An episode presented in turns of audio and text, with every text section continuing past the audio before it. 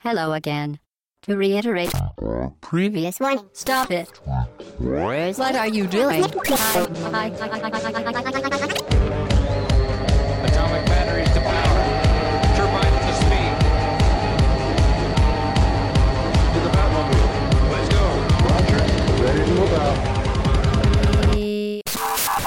Au bas gauche droite.fr, le podcast session 108. Bonjour très chères auditrices et très chers auditeurs, nous nous retrouvons pour un numéro supplémentaire et c'est un numéro thématique cette semaine. Salut, c'est Chine avec vous. Et pour vous accompagner sur le thématique, on commence avec Pipo. Salut Pipo. Salut tout le monde. Salut Hobbs. Salut Chine. T'as dit thématique, mais c'est un thématique hors série. C'est un thématique hors série, il n'y a pas vraiment de thème. Enfin, on va Gaiden, aussi- comme dit C'est une Gaiden, on dira. tu nous expliqueras ce que c'est que ce Gaiden. D'accord. Euh, Don MCL qu'on appellera Don Voilà. pour son Salut. euh, deuxième Bonjour apparition. Salut. Et Sprite. Salut Chine, bonjour tout le monde. qui est un, c'est bon, on ne le présente plus, c'est un habitué. C'est euh, l'intervenant de qualité. Oh, Euh, ah oui, mais j'aime beaucoup. Moi. Mais j'aime beaucoup. trop, d'honneur, trop d'honneur. Non mais c'est vrai. Euh, cette semaine, thématique ou Gaiden hors série, nous allons parler euh, des tocs de joueurs, les troubles obsessionnels Compulsif. compulsifs de joueurs, ces choses que l'on fait dans le jeu vidéo mais qu'on ne fait pas dans la vraie vie. Dès qu'on allume le jeu, on se trouve à faire des choses mais euh, absolument sans raison.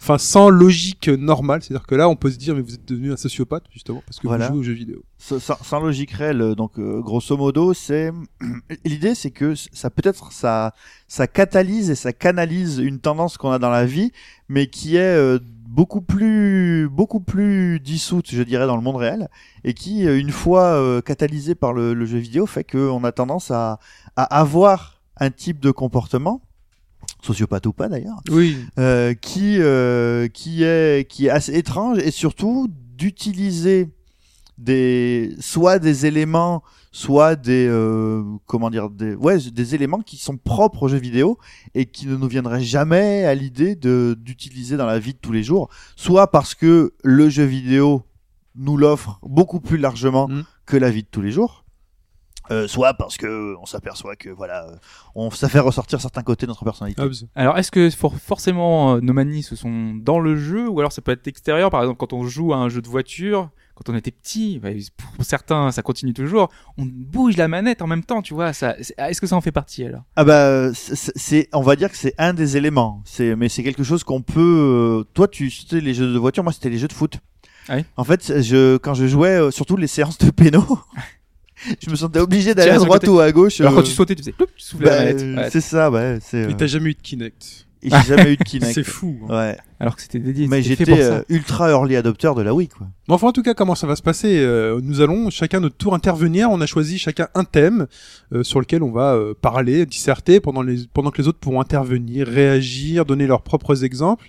Et on espère que vous, auditeurs, il y aura aussi des exemples qui vous, qui vous viendront en tête. Et ça sera euh, pas exhaustif, hein. on va non, essayer de donner non, notre le- propre ressenti. Voilà, euh, l'idée c'est que si euh, j'ai parlé de, de Gaiden, alors euh, pour les pour ceux-là qui savent, en fait la Gaiden c'est une histoire parallèle à l'histoire principale. C'est-à-dire que par exemple, il y a euh, à l'époque, surtout sur Game Gear, il y avait énormément de les RPG Game Gear, c'est toujours la Gaiden d'une série euh, connue. mhm. Par exemple, Shining Force, c'était une Gaiden Mm, ou, mm, mm. ou des trucs du genre. Et euh, là, ce qu'on veut faire par rapport à nos thématiques habituelles, où on travaille, je dirais, euh, les sujets souvent en profondeur. Et Là, on n'a rien fait. on n'a pas bossé. On est branleur, on est arrivé le matin. Là, on est arrivé, on s'est dit qu'est-ce qu'on bon, fait qu'est-ce qu'on fait aujourd'hui? Il faut faire un podcast. Bon, pas du tout, hein, pour vous dire, hein, mais. euh, Non, non, mais euh, non, non. L'idée, c'est que euh, au lieu, je dirais, de viser une sorte d'exhaustivité ou de faire quelque chose d'aussi construit et génial que le podcast sur l'innovation de, de mené par Alphonse, euh, c'est surtout euh, que là, c'est c'est de la chronique de joueurs. Donc, grosso modo, c'est les subjectivités de chacun qui vont s'exprimer à travers les, les, les, les bêtises que nous allons dire dans le post. Très bien. Donc chacun est prêt? Mhm. Donc dans l'ordre, je donne l'ordre, je donne l'ordre comme ça vous, vous savez, très chers éditeurs. On aura Pipo. Déjà Donc, comme euh, ça, on, on- on élimine tout de suite le Vous pouvez déjà passer à la suite. Pipo. Nous aurons Hobbs ensuite, Sprite, Dunn et ensuite moi et, euh, et ensuite on pourra conclure. Donc euh, de toute façon, tout, tout ce que bah, tout ce Il y qui aura va une être dit, petite euh, ouverture avant avec bien euh, certains évidemment. éléments qui reviendront dans le réel. bien on verra. évidemment. Mm. Mais commençons tout de suite par Pipo qui commence déjà À frétiller. à frétiller et à sauter partout.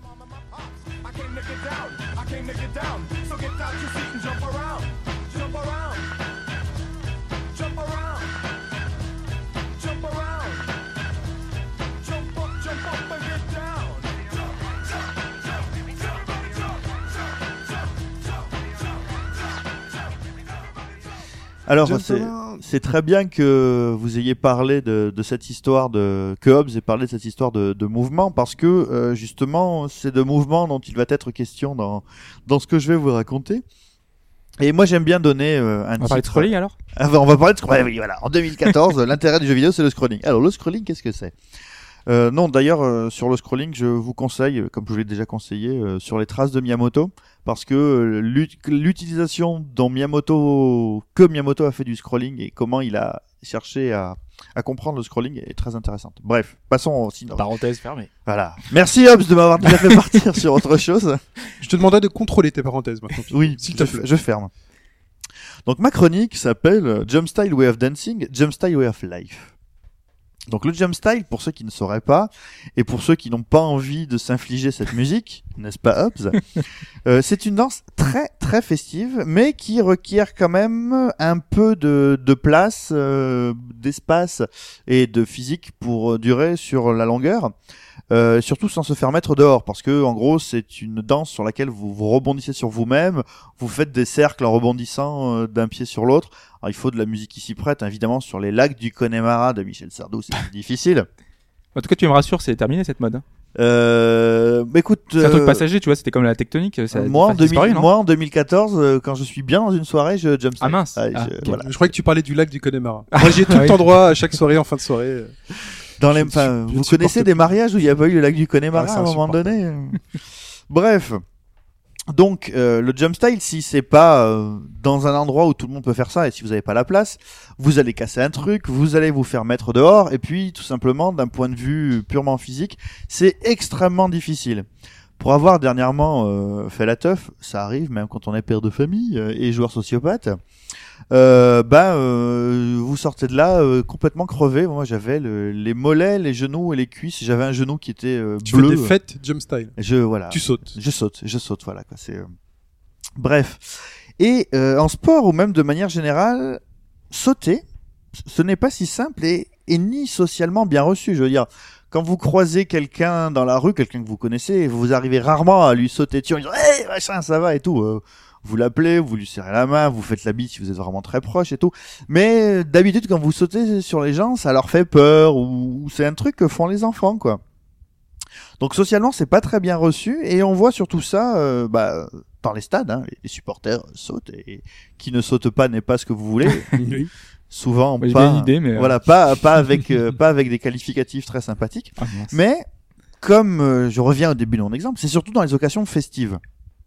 Il s'avère que euh, le saut, le fait de sauter, est euh, de tout temps et dans toutes les dans toutes les, les civilisations euh, une forme de euh, bah, Manifestation de joie. manifestation de joie. Voilà. Mm. Bref, euh, dans la vie de tous les jours, finalement, on saute peu. C'est vrai. On saute tellement peu parce que euh, on n'a pas beaucoup euh, Tu de sautes, man- toi Euh, là, je, rebondis sur ma chaise. chaise. Mais... Hop, je rebondis sur, sur mes propos en rebondissant Ça marche sur sa pas chaise. Euh, voilà, parce que c'est une manifestation bien connue de joie et dans la vie de tous les jours, bah forcément, euh, la joie n'est pas toujours au coin de la rue. euh, Quoique, euh, voilà, ça dépend. Si vous êtes à Euro Disney ou euh, si euh, vous êtes fan de Nintendo et que vous avez suivi les dernières annonces, Ou, ou de Sony. ou de Sony, Oui. les ou de Sony, excusez-moi, je voilà. Pas d'actualité, s'il vous plaît. Contenez-vous. Je ne parlerai pas de Is aujourd'hui. voilà. Euh, alors que dans les jeux vidéo, finalement, dans les jeux vidéo, aussi que loin, ça. aussi loin que vous vous souveniez, euh, quelle, enfin, quelle est la, la première action qui, pour vous tous autour de la table, symbolise le jeu vidéo? Réfléchissez pas. Le premier truc. Moi, c'est tiré. D'accord. Ah, moi, vis une Atari avec euh, Centipede. J'ai tiré. D'accord. Piu piu. Toi, c'est tiré. Ah, moi, tiré. Euh, Sprite? Je pense que c'est sauté aussi. Ouais. J'ai j'ai dû commencer par des platformers, donc ouais, ouais. Done. Ah, moi, ce sera le déplacement parce que je, je me rappelle d'un vieux jeu en, en 2D, mais sans pouvoir sauter, donc c'était euh, un peu genre euh, Pac-Man. Ouais. Et toi, Hobbs? Euh, moi, c'est courir, moi, c'est Sonic, moi, ça va vite. Ah ouais. Ah, mais tu sautes, quoi. oui, mais Oui, mais Oui, le saut aussi, mais voilà. Ah, Mais le, c'est- saut dans... C'est un des premiers trucs qui vient aussi, oui, Ouais. effectivement. le saut dans Sonic est ton arme. voilà. Et alors, mais Tu l'es offensif en Super. Bowl. Tu vois, je me mets- je- Ouais, mais bon, ça c'est. T'as fait tu, tour bas et c'est tu bon. peux pas faire tout. Ouais, mais tu peux pas faire tout le Ouais. jeu en Super Bowl. Mais je vais y revenir. Genre Super Bowl, J'ai c'est pas pen- possible. j'ai beaucoup pensé à Hobbs en écrivant Tu cette perds en vitesse en Super Bowl. Ça dépend. Si tu gères bien. Je crois qu'en tout la suite de speedrun, il y a un truc comme ça où tu peux jouer, mais je sais que t'aimes pas les tout la suite de Non. speedrun. Donc, alors, dans les jeux vidéo, finalement, le saut, c'est une manifestation basique du jeu vidéo, mais c'est pas aussi toujours euh, une. euh, Bah, c'est une- souvent le, le- le premier bouton qu'on cherche. Peu importe le jeu, fait alors attends, ça c'est quoi? Ok, je frappe. Ah, là je saute. C'est plus visible. Voilà, c'est Ouais. hop, je saute. Euh, Il y a pas que ça non plus parce que malgré le, le, le- mon, je dirais mon, mon motto, le, le truc que je devrais faire écrire en, en lettres d'or au-dessus de mon lit, euh, le Blue Sky in video game, malgré les musiques guirettes, euh, le fait de sauter reste encore aussi beaucoup euh, dans le jeu vidéo une source euh, d'énervement. Que ça finisse dans un trou, sur des pics, euh, sur l'ennemi qui arrive trop vite et dont on n'a pas su gérer la vitesse. Bref, finalement, euh, le fait que le saut qui vous permet de vous arracher à la pesanteur de votre vie de tous les jours n'aille pas là exactement là où vous le souhaiteriez, que ce soit votre faute, celle du jeu ou la faute à la manette. Parce que je tiens quand même à rappeler que même si c'est pas toujours la faute à la manette, il y a quand même eu des périodes où c'était la faute à la manette. Euh, pour ceux qui auraient par exemple fait Pitfall sur euh, sur Atari 2600, euh, la manette pour que le saut aille à la bonne distance, il fallait vraiment bourriner comme un âne sur le stick pour aller assez loin. Et est-ce que vous avez eu ces vieilles consoles où euh, qui avaient des sticks analogiques, mais qui avaient une particularité intéressante, c'était que le stick n'était pas centré? C'est-à-dire qu'en gros, si tu touches pas le stick, bah il tombe d'un côté ou de l'autre. quoi. Mais c'est quand elle était abîmée, c'est la Ouais. manette. Non, Mm, mm. Ah, non. quand tu commences à fatiguer un peu quand même. il y a Ouais. des, il y a une Des euh, vieilles machines blanches avec les manettes intégrées, euh, euh, des trucs comme ça. trucs ouais. à l'ancienne avec des jeux intégrés dedans et qui sont qui sont un peu comme ça, des tout petits sticks. Tout Ouais. Ouais, petits. N64 aussi, euh, six sticks qui tombent tout seul. Ah oui, ouais, là, là, c'est que tu l'as pété parce que normalement le truc est fait pour euh, pour être retenu. Donc parfois c'est bien la faute à la manette, mais euh, je m'égare. Euh, L'idée c'est c'est pas de s'arrêter là. Donc à la base, le saut dans le jeu vidéo, c'est quoi? C'est une manifestation de joie. Ouais. Quand vous arrivez la première fois euh, dans Mario, euh, ce ciel et alors je vais bien sûr évidemment parler de Mario, même si c'est pas le premier jeu qui a eu un saut. Je vais pas parler de Donkey Kong, je vais pas parler des jeux avant Donkey Kong qui ont eu des sauts. Mais même, enfin, euh, avant, enfin, euh, enfin, Jump, euh, Jumpman, c'est, enfin, c'est du saut aussi. Enfin, on est déjà dans cet esprit-là. quoi. Mais et justement, alors, à la base, c'est surtout une manœuvre d'évitement. Dans Donkey Kong, euh, le saut sert juste à éviter les trucs qui vous arrivent sur le coin de la gueule. Vous avez pas de, si vous voulez casser les, les barils, il vous faut choper le, le marteau, et la seule chose que vous pouvez faire, bah, c'est sauter et éviter. Donc finalement, c'est juste pour reprendre euh, ce, que, ce que disait Dunn à propos du déplacement, c'est juste en fait rajouter une dimension puisque quand on est en 2D, bah voilà, on peut aller à droite, à gauche, si quelque chose vous arrive tout droit, qu'est-ce que vous faites? Soit vous avez une échelle et vous pouvez monter, bah, soit euh, vous avez le saut. Voilà. Et le saut, c'est incroyable. hein. Le- tout ce qui a été, enfin, Ça dépend de la représent- pré- représentation aussi. Enfin, je pense Oui, je parle en 2D, Ultima, vu de côté, euh, vu dessus, il n'y a pas de saut. Alors, ça, c'est quelque chose euh, sur lequel je reviendrai en fonction des histoires de vue. Mais euh, voilà. Donc, donc, je disais, Donkey Kong, c'est pas le premier jeu à, à proposer le saut. Mais déjà, entre Donkey Kong et Mario Bros, le saut devient, en plus d'une manœuvre d'évitement, quelque part un double pari. Euh, rien à voir avec Street Fighter 3. Oui, je oui. me regarde pas comme ça. Euh, c'est évitement plus contre-attaque, voire directement attaque. Euh, oui, parce que là, je, alors je me suis posé la question, c'est plutôt attaque ou contre-attaque d'après vous le saut Euh, dans Mario? C'est une manifestation agressive de l'ennemi qui te vient dessus, donc Mhm. logiquement, tu, ouais, tu ripostes, mais. J'aurais plus tendance à attaquer avec le saut dans Mario. Je, je, je, je vais plus écraser que- qu'éviter. Ouais, pareil. plus, Ouais, donc euh, c'est plus une attaque. ouais. plus, plutôt une attaque Ouais. pour vous. Ça sera Ça plus... dépend de la vitesse des ennemis, quoi. Bah, par exemple, dans le quand vous avez le, le premier Goomba, donc euh, tout le monde se souvient de- du premier écran de Mario où tout est expliqué en un seul écran. Euh, bon, vous avez le Goomba qui fonce tout droit sur vous.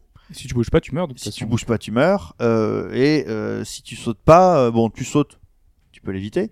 Mais euh, bah, l'idée, c'est quand même aussi de que ce Goomba euh, rapporte des points, puisque tu as remarqué là-haut qu'il y avait une, un truc de points. Qu'est-ce qu'on peut faire? Donc là, boum, le saut. Alors attaque, contre-attaque, c'est pas. Moi, j'ai plutôt tendance à croire que c'est une contre-attaque parce que si le si le Goomba bouge pas, Je lui finalement. saute quand même dessus. Ouais, mais, Mm. mais le- justement le. Au, départ, je pense que le contact physique, c'est un peu inquiétant. hein. La Mm. première fois que tu Ouais. prends la manette, tu... Et moi, c'est quelque chose, dans les jeux de plateforme, au départ, t'es pas très à l'aise avec le saut, Mm. et tu crains un peu de, de te rater. Il y a Oui. certains jeux où justement les sauts sont pas. euh, Ah, c'est bien géré, l'espèce de gravité voilà. qui fait que. si tu tombes un peu trop à gauche ou un peu trop à droite, tu, tu, tu vas mourir. Et aussi, ces jeux, on cherche à savoir si le saut est une arme. Parce que tu ne sais pas, tu te retrouves avec ce personnage. vrai. Enfin, qu'à la limite, tu fais, ok, si je lui saute dessus, qu'est-ce qui se passe? C'est c'est vrai que autant que je me souvienne, euh, la première fois que j'ai joué à Super Mario, j'ai évidemment pas lu le livre. Je suis évidemment jeté à corps perdu sur le machin et je me demande si j'avais pas dans l'idée qu'il y avait un bouton pour attaquer. Et euh, ben voilà, j'ai fait le saut et j'ai vu que que le saut fonctionnait parce que euh, enfin j'avais fait le calcul que si la tête pouvait servir de enfin le point en fait pouvait servir d'arme en tapant sur un truc, Mm. peut-être que le pied, la logique voudrait que si tu écrases un champignon, il en prend plein le- la le- gueule. Le- toi, le jour où tu as joué à Mario, Mm. t'étais totalement vierge de Mario. C'est-à-dire que tu n'avais jamais vu quelqu'un avant jouer à Le, Mario. le, le seul jeu euh, de grosso modo de plateforme dont je me souvenais bien avant, donc il y avait il y avait Infernal Runner, mais euh, Infernal Runner, je sais plus si le saut était très intéressant, mais je me souvenais surtout de Bomb Jack. Et Bomb Jack, en fait, le saut c'est aussi un vol.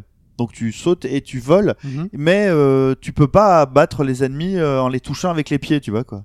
Donc pour moi, le, le saut, le saut de Mario quelque part, c'était une, enfin, mais c'était logique. Tu te dis, tu sais pas, moi, j'ai l'impression que c'est inné. J'ai l'impression que tout le monde Mm. sait que Mario, s'il saute sur la tête de quelqu'un, il va l'écraser. Mais tu vois, Qu'est-ce dans- qui se passerait si on sortait quelqu'un de sa caverne Mm. euh, et qu'on lui mettait tout de suite Mario mais c'est fait de façon à ce que tu le comprennes. En Ben, fait. c'est ça. Euh, Mhm.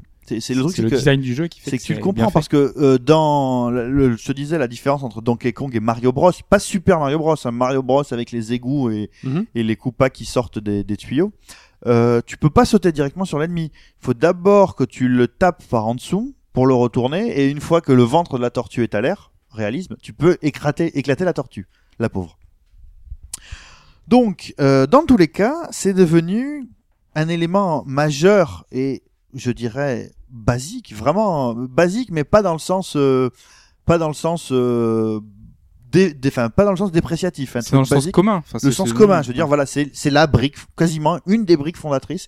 Et comme tu disais, voilà, quand tu commences un nouveau jeu, la première chose que tu te demandes, si tant est que le truc que tu attaques ressemble à un jeu de plateforme, bah, si tu euh, commences un Gradius, tu vas pas chercher le bouton du saut, par exemple. Mais même dans, dans tous les jeux, enfin, je sais pas si tu vas y venir, mais moi, euh, la première fois que j'ai joué euh, à un FPS, euh, un fameux FPS où il y avait pas de bouton de saut, t'es complètement perdu parce que c'est le premier réflexe que t'as normalement. C'est quand t'as un ennemi en face, bah, ou t'as une caisse ou quelque chose, tu as envie de sauter dessus. Mm. Et, euh, et si t'as pas ce réflexe-là, tu t'as, Ah bah. t'as- t'as presque envie. De, Ah ben, ça t'inquiète quoi. Ça te- Tout, simplement, quand tu quand tu quand t'es petit et que tu passes du platformer au RPG, euh, le fait qu'il y ait pas, je dirais, une action basique qui donne de l'animation à l'écran, c'est Mhm. assez déstabilisant. Enfin, je, je sais pas ce que vous en pensez, mais moi je trouve ça vachement déstabilisant. Oui, oui. hein. La première fois que j'ai joué à, à Fantasy Star Mhm. et que euh, je me suis retrouvé avec un bouton qui ouvrait un, le bouton ouvrait le, le menu et ça faisait couvrir le menu, j'étais là, ah mon dieu, y a rien à faire dans ce jeu. Parce que euh, sans saut, j'avais l'impression qu'il y avait vraiment Ces rien jeux à faire. où quoi. le personnage va sauter automatiquement quand t'arrives au bord de la plateforme. Moi, j'ai l'impression qu'on m'a amputé de quelque Alors, chose. Ouais. On m'ampute d'un plaisir. euh, J'y viendrai, j'y viendrai et tu verras que on est d'accord. Donc, euh, dans Super Mario Bros, ce n'est pas la seule arme, le saut. Il y a quand même énormément d'autres choses. Mais à bien y réfléchir, c'est de très très loin la plus puissante de tous, de toutes. Parce que même quand tu te retrouves face au boss, euh, le but c'est pas juste de balancer des boules de feu de- en travers de la gueule de, de Bowser, c'est quand même d'aller choper la hache qui va couper la corde, qui va ouvrir le pont, qui va le faire tomber dans les trucs quoi. mhm. Et finalement, c'est euh, le saut au-dessus de qui est au- au-dessus de, toutes les choses. Finalement, c'est avec le saut que tu domines que tu domines le monde. Alors pas comme dans un pour un étrange parti aux élections européennes, un parti qui s'appelait le Parti de la loi naturelle, messieurs. Vous pouvez aller sur Wikipédia, c'est pas des conneries Oui. Qui euh, pratiquait le vol yogique et qui s'est présenté Ah. aux législatives de 93, 97 et aux européennes de 94 et 99. pas Ah, compris le rapport. Tu fais le, le vol, le vol yogique. c'est- Alors, laisse-moi deviner. C'est les mecs qui se mettent en tailleur et qui sautent comme ça. euh, Exactement. Wow. Ouais. tu Je- tu, je vois, t'as déjà que- vu ce truc? Ah, jamais eu, non, je, ça me dit Euh, rien. Le vol yogique. Je vois que C'est je- yoga en fait, c'est du yogi. sans les flammes, c'est sans le yoga Voilà. flame, quoi. c'est- Et ils sont présentés euh, aux Européens? ils se sont vraiment Ah, de toute présentés. façon, ouais. les européennes, c'est un peu, la- Mm. c'est un peu le cirque. hein, C'est open bar. Mais euh, par contre, le, héros, le héros, donc on va dire Mario ici, c'est le, héros is made for jumping, vraiment quoi. À tel point que le saut devient euh, un enjeu. Je veux dire, après la déclinaison du jeu de plateforme et même dans le jeu, ça tout se tourne d'une certaine manière autour de, l'enjeu du saut. Si par exemple Alex Kidd n'invente rien et dans la mesure où il affaiblit même le saut, puisque Alex Kidd pour se débarrasser des adversaires, j'ai rien contre Alex Kidd, mais Alex Kidd il faut qu'il mette des points dans la gueule de ses adversaires. C'est un peu dommage. Mais c'est plus logique. Ouais, mais La euh, preuve, tu cherchais un bouton de, de coup dans, dans un Mario. Oui, mais euh, C'est le- plus violent. ouais, c'est plus plus violent. de taper quelqu'un. Mais surtout, c'est au, niveau du rythme. C'est au niveau du rythme. Oui, que non, ça change. Oui, c'est là sûr. donc.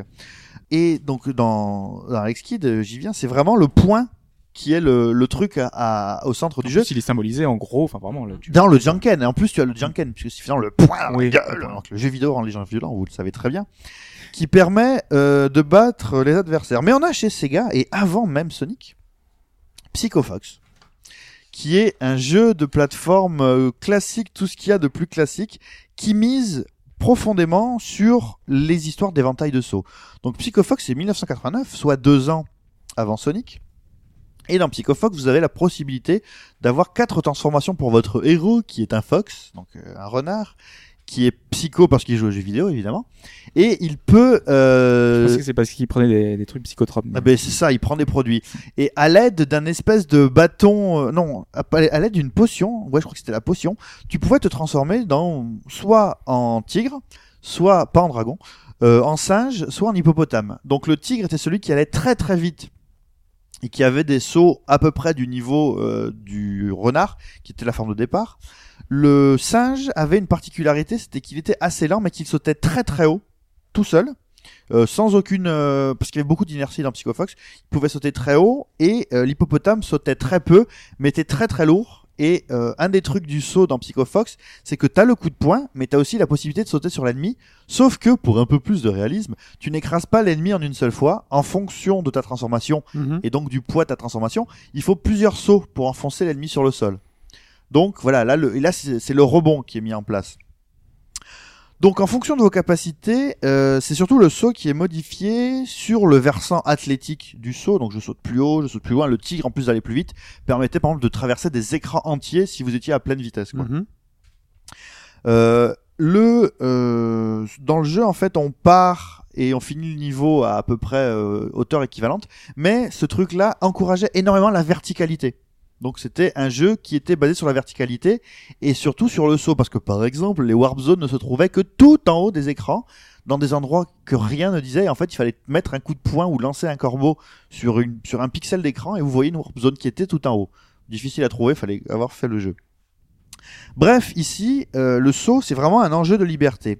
Alors, on pourrait aussi parler des jeux qui brident le titre ou qui limitent son pouvoir. Par exemple, est-ce que vous vous souvenez de Rainbow Island, la Ouais. suite de Bubble Bubble, où Mhm. vous aviez un saut, mais finalement, votre saut était tout pourri parce qu'il vous permettait pas de combattre les ennemis. Puis casser les arcs-en-ciel. Voilà, il cassait les arcs-en-ciel, il ne vous permettait pas de monter à hauteur suffisante sur les plateformes, et en fait, la seule chose qu'il vous permettait de faire, c'était quand même que quand les ennemis montaient sur vos arcs-en-ciel, si vous sautiez sur l'arc-en-ciel sans que l'ennemi vous touche, vous cassiez l'arc-en-ciel et vous emportiez l'ennemi dans votre chute.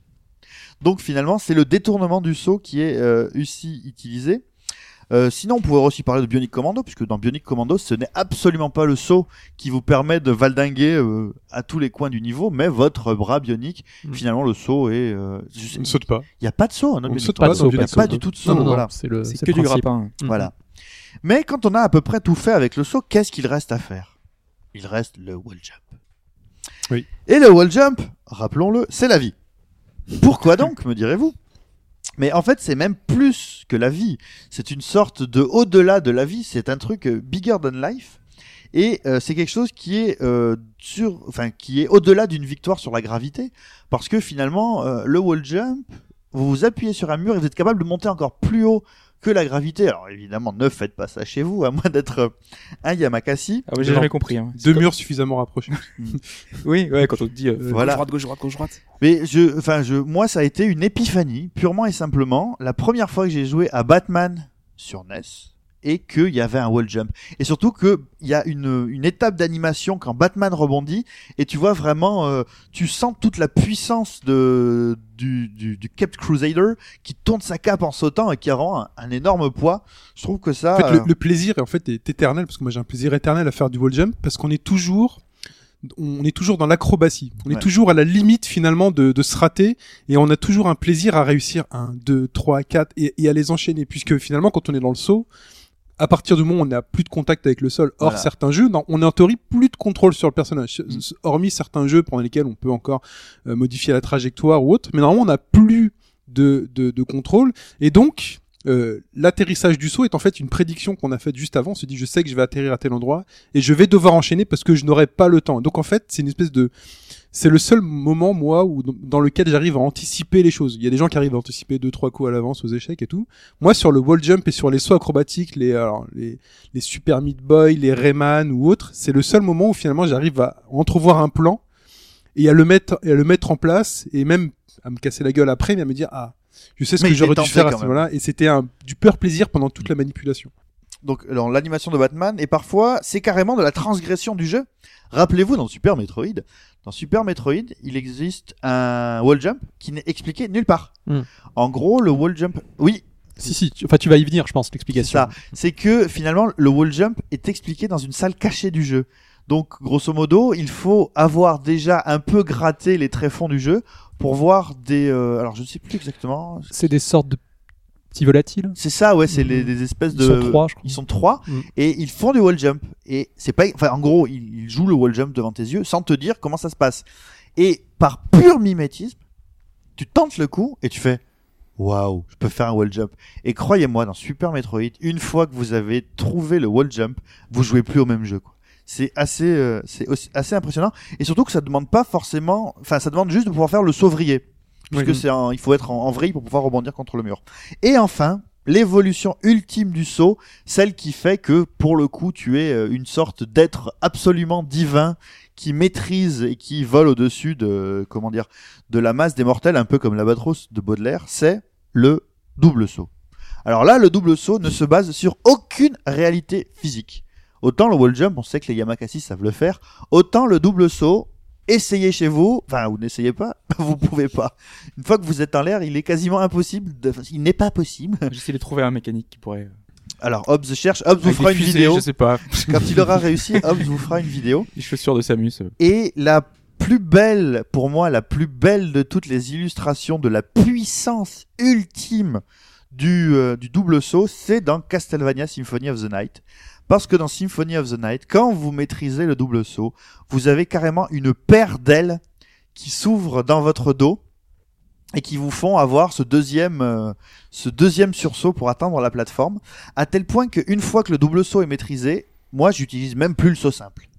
Pour aller même des plateformes à hauteur normale, je me sens obligé de, de, de survendre la puissance de mon Alucard en balançant ce double saut et le voir au-dessus de la masse bélante des méchants et des humains, écrasé de toute sa classe avec ses ailes d'ange, le monde qui l'entoure. Et donc le saut, c'est vraiment le point le plus haut pour moi de pratiquement du fantasme vidéoludique symbolisé dans le double saut de Alucard de Symphony of the Night.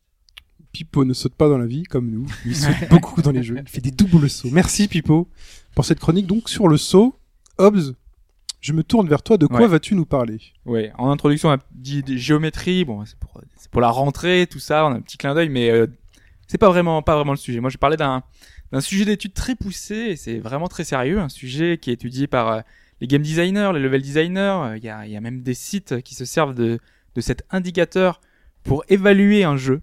Et ce sujet, je vais y venir. Mais comme on s'était mis d'accord pour rester dans un cadre d'expérience personnelle, de ressenti, je vais tenter de l'aborder non pas de manière poussée, mais simplement discuter euh, au travers euh, notamment enfin d'exemples récents de quoi de quoi il en retourne. Et l'un de ces exemples, donc que je l'ai eu cette année en faisant des jeux anciens que j'aurais ratés par manque de temps. Et donc cette année, je me suis penché sur le cas d'une série de point and click assez connue. Euh, et ce jeu, c'est euh, Les Chevaliers de Baphomet.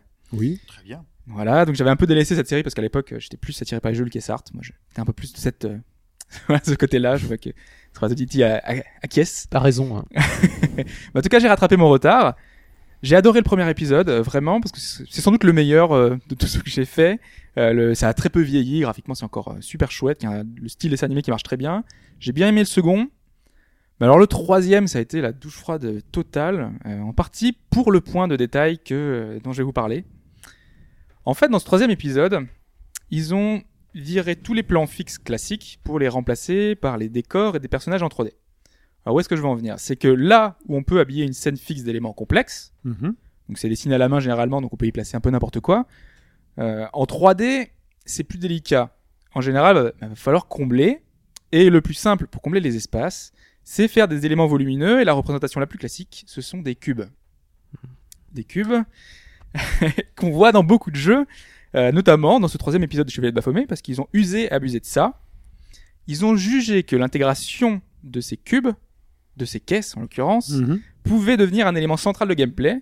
Et ils ont un peu mis de côté tous les éléments de pot and click pour introduire des phases d'énigmes 3D. C'était Catherine avant l'heure ou Qbert euh, revisité Alors, on n'était pas à ce point-là, mais on avait en fait euh, un jeu sur euh, bah, de déplacement de, de caisses, de déplacement de- de- d'objets pour pouvoir euh, arriver à atteindre certaines plateformes, pour pouvoir passer dans un, dans un petit chemin. Donc ils ont utilisé ça. Et où je veux en venir, c'est que ce sont des phases qu'on ne retrouve que dans le jeu vidéo finalement et qu'on reconnaît de suite. C'est un moment où tu vois une caisse et tu te dis, je vais devoir la déplacer. c'est quasiment le premier réflexe. Tu, tu la vois, tu dis, je vais pouvoir la pousser, je vais pouvoir la tirer. Tu te dis, voilà, c'est- je vais pouvoir la gripper. C'est un truc euh, qui revient. C'est un des premiers passages dans le jeu qu'on se fait cette réflexion. On doit rendre visite à un personnage, mais une fois arrivé, bah, sa maison brûle, elle est en feu, tu l'entends crier, tu le vois à l'étage, euh, bah, tu vas à la porte, essayes de l'ouvrir, tu vois, c'est fermé. Donc tu te dis, il va falloir que j'atteigne cette fenêtre. Comment je fais? Là, tu regardes un petit peu. Ah, Mystère. Tu regardes un peu aux alentours et là tu vois quatre caisses positionnées, parfaitement alignées, avec euh, disposées sur une sorte de damier qui est formé par les dalles au sol, Hmm. exactement la même taille que les caisses. Comme par hasard, tu vois, là on- notre cerveau se dit euh, bon bah c'est bon quoi, c'est on est dans un jeu vidéo, on est conditionné et euh, limite j'ai envie de dire que c'est depuis Tetris qu'on a qu'on a cette, ce repérage, une prédisposition pour la représentation 3D d'une scène euh, vraiment, on sait qu'on est face à un problème géométrique, on va devoir déplacer les caisses au bon endroit et réfléchir en 3D pour pouvoir atteindre le point euh, donné, l'objectif. Mais alors, est-ce que les gens qui sont nuls en géométrie, du coup, sont complètement, euh, peuvent pas rentrer dans le jeu vidéo, quoi? C'est une bonne question, mais en général, c'est suffisamment bien fait pour... Enfin, bien fait, c'est une, question- c'est, bon, une question de point de vue, mais... Je pense que tu vas développer sur ce sujet-là, mais Mais, euh, mais voilà, c'est en tout cas c'est hyper fréquent, notamment dans ce jeu-là. Euh, des caisses, des boîtes, des cubes, on en a dans. Mais là, en plus, c'est- dans tous les jeux, ah quoi. bah, dans les, enfin, dans Zelda, c'est pas des caisses, ou si, même des fois, c'est des caisses Ouais. que tu dois pousser, tirer, machin. Enfin, il y a le nombre incalculable de jeux. Des pierres qui coulissent. là. C'est ça, ouais. Il y avait euh, un jeu sur, euh, alors je dirais sur Game Boy parce que je l'ai fait sur Game Boy, mais qui était aussi sur NES où tu jouais une tomate et tu devais pousser des. Vous vous souvenez de ça? Et euh, à l'époque de- du dessin animé euh, Nintendo, là où il y avait, euh, vous vous souvenez de ce dessin animé américain où il y avait, Captain euh, N. c'est ça, ouais, où il y avait Simon Belmont, euh, Megaman et compagnie. Il y avait le héros tomate qui poussait ses caisses, dont j'ai complètement oublié le nom. Il, il a dû apparaître dans un épisode, mais c'était pas un régulier. hein. Je pense, ouais. Parce que on avait Kid Icarus, Megaman, euh, Belmont. euh, euh, c'est à peu près tout, je crois, et Captain N. Voilà, et Captain N, ouais. Ah, je connais absolument pas cette série. Il avait un Teddy à l'américaine avec euh, le petit N, Nintendo, euh, un zapper. Classe. euh, Et il, il était à la colle avec une princesse. euh, euh, je sais pas si ça, ça, ça se voulait être Zelda ou, Ouais, euh, ou Daisy ou. euh, Plutôt, plutôt Peach. Zelda qui était, qui était pas une fille facile. Parce qu'il y, a un- il y a un épisode où Link apparaît. hein. En Oui. fait, le thème, c'est que on, on fait un petit, Ah oui, on fait un petit aparté, pour la série Captain N. Euh, dans chaque épisode, en fait, il visitait un univers euh, euh, NES, pas forcément Nintendo, parce qu'il allait voir des séries euh, Megaman ou. euh, mais je sais qu'il y avait un épisode sur euh, sur Zelda. Ok. Donc pendant ce temps, Hobbs pousse des caisses. On pousse, il voit une caisse, oui, je veux la pousser, peu importe. Et, et Parfois même tu la pousses par hasard. Tu Eh tiens, oui. il faut la pousser, où est-ce qu'elle va aller ouais, tu t'arrives, tu fais ça. Mais ce que ce que je veux dire, c'est que dans la vie réelle, finalement, euh, enfin, ça, ça n'arrive jamais. À part si on fait des Lego, euh, jamais euh, tu déplaces euh, ce genre de choses volumineuses. C'était ou- manutentionnaire peut-être. Oui, éventuellement. ouais. si t'es cariste à la limite, ouais, mais. On sait que Pipo lâche des caisses. Oui, ça, ça arrive. Mais je la suis pas le seul. Voilà. parti, c'est Chine. Allez. En tout cas, voilà, c'est c'est euh, c'est un réflexe qu'on a dans le jeu vidéo. Et c'est un peu déroutant parce que certaines fois ça n'a pas de sens, comme dans ces Oui. chevaliers de Baphomet. Alors autant dans un Half-Life ça se justifie, Finalement, on est dans un complexe scientifique, euh, ils ont besoin de stocker le matériel. Il y a des caisses. C'est normal, il y a des caisses. Surtout que dans, la, dans ces jeux-là, euh, jusqu'alors, dans les FPS, souvent les bonus sont disposés au sol. C'est pas très logique, quoi. On avait euh, le truc, la trousse de soins qui se balade dans un coin, euh, des armes, des munitions. Tu dis pourquoi? Alors que là, tout est stocké dans des caisses. Et ton premier réflexe, du coup, si tu vois une caisse, bah tu la casses. Et ça devient quasiment un truc, euh, une routine. C'est tu vois une caisse, tu tapes. C'est c'est une autre, un autre réflexe quasi obsessionnel qu'on a dans le jeu vidéo. Euh, donc je disais que c'était déplacé. Ce qui vient avec Half-Life et après Half-Life, en tout cas, c'est quand on voit euh, une caisse, c'est on la casse, quoi. Oui, c'est vrai. Enfin bref, en tout cas, dans C'est ce c'est même à ça euh, qu'on mesure la puissance d'une arme. Parfois. Parce que parfois tu peux tirer sur des caisses. Faut, ouais, celle-là, il faut euh, trois balles pour tirer une, pour casser une caisse. Pff, pas super l'arme. Ouh, le fusil à pompe, Ah bam, ouais. ça pète d'un coup. Dans, dans GoldenEye, je crois qu'en fonction de l'arme aussi, la- les caisses réagissaient pas. Ouais, dans plein de jeux. Ouais. euh, Et en plus, enfin, ça va amener des, des dérives, enfin, plus ou moins, mais euh, au niveau, par exemple, dans Counter Strike, qui était donc, on est le, le prolongement d'Half-Life, euh, on- ils sont allés jusqu'à se demander jusqu'où, jusqu'où euh, la caisse, euh, on peut tirer à travers. Il y avait certaines caisses qu'on pouvait tirer à, tirer à travers ou Mm. pas. Enfin voilà, euh, c'était pas un obstacle ordinaire, c'était vraiment un- quelque chose qui va intégrer le jeu, qui renforçait finalement presque le réalisme d'un, d'un jeu. Enfin, on était vraiment dans une immersion supplémentaire. Dans ce cas-là, c'est super bien géré.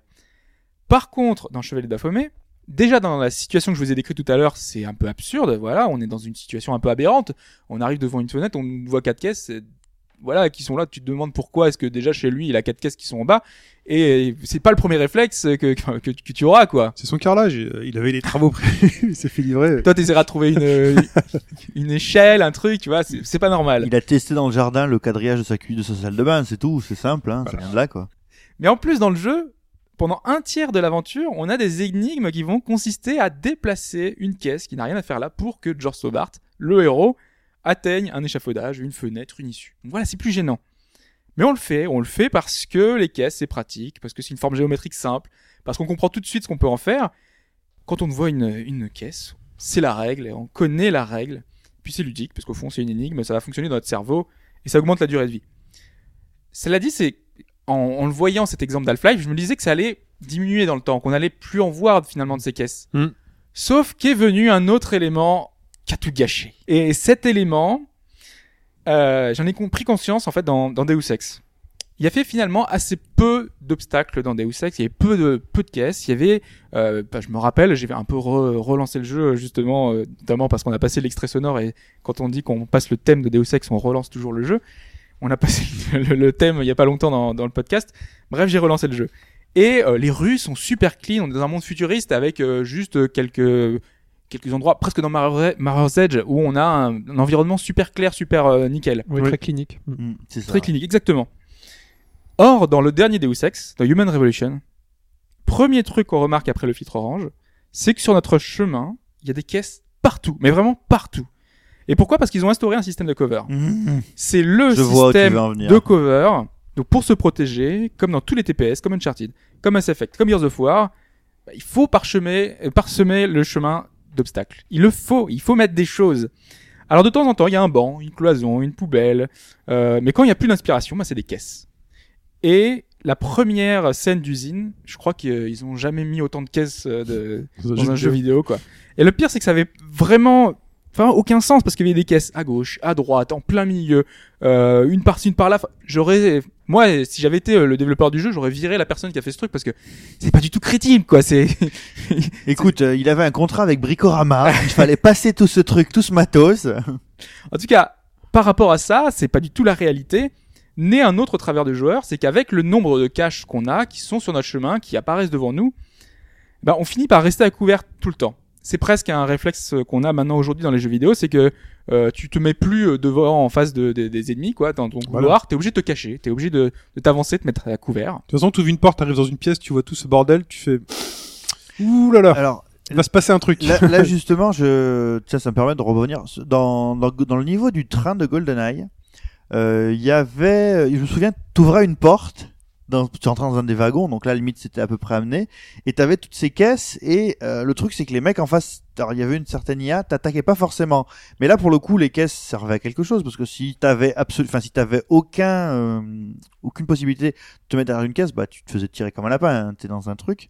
Mais les caisses avaient une, une limite de, une limite de résistance. Là où j'ai pété un câble, c'est dans Gears of War 3.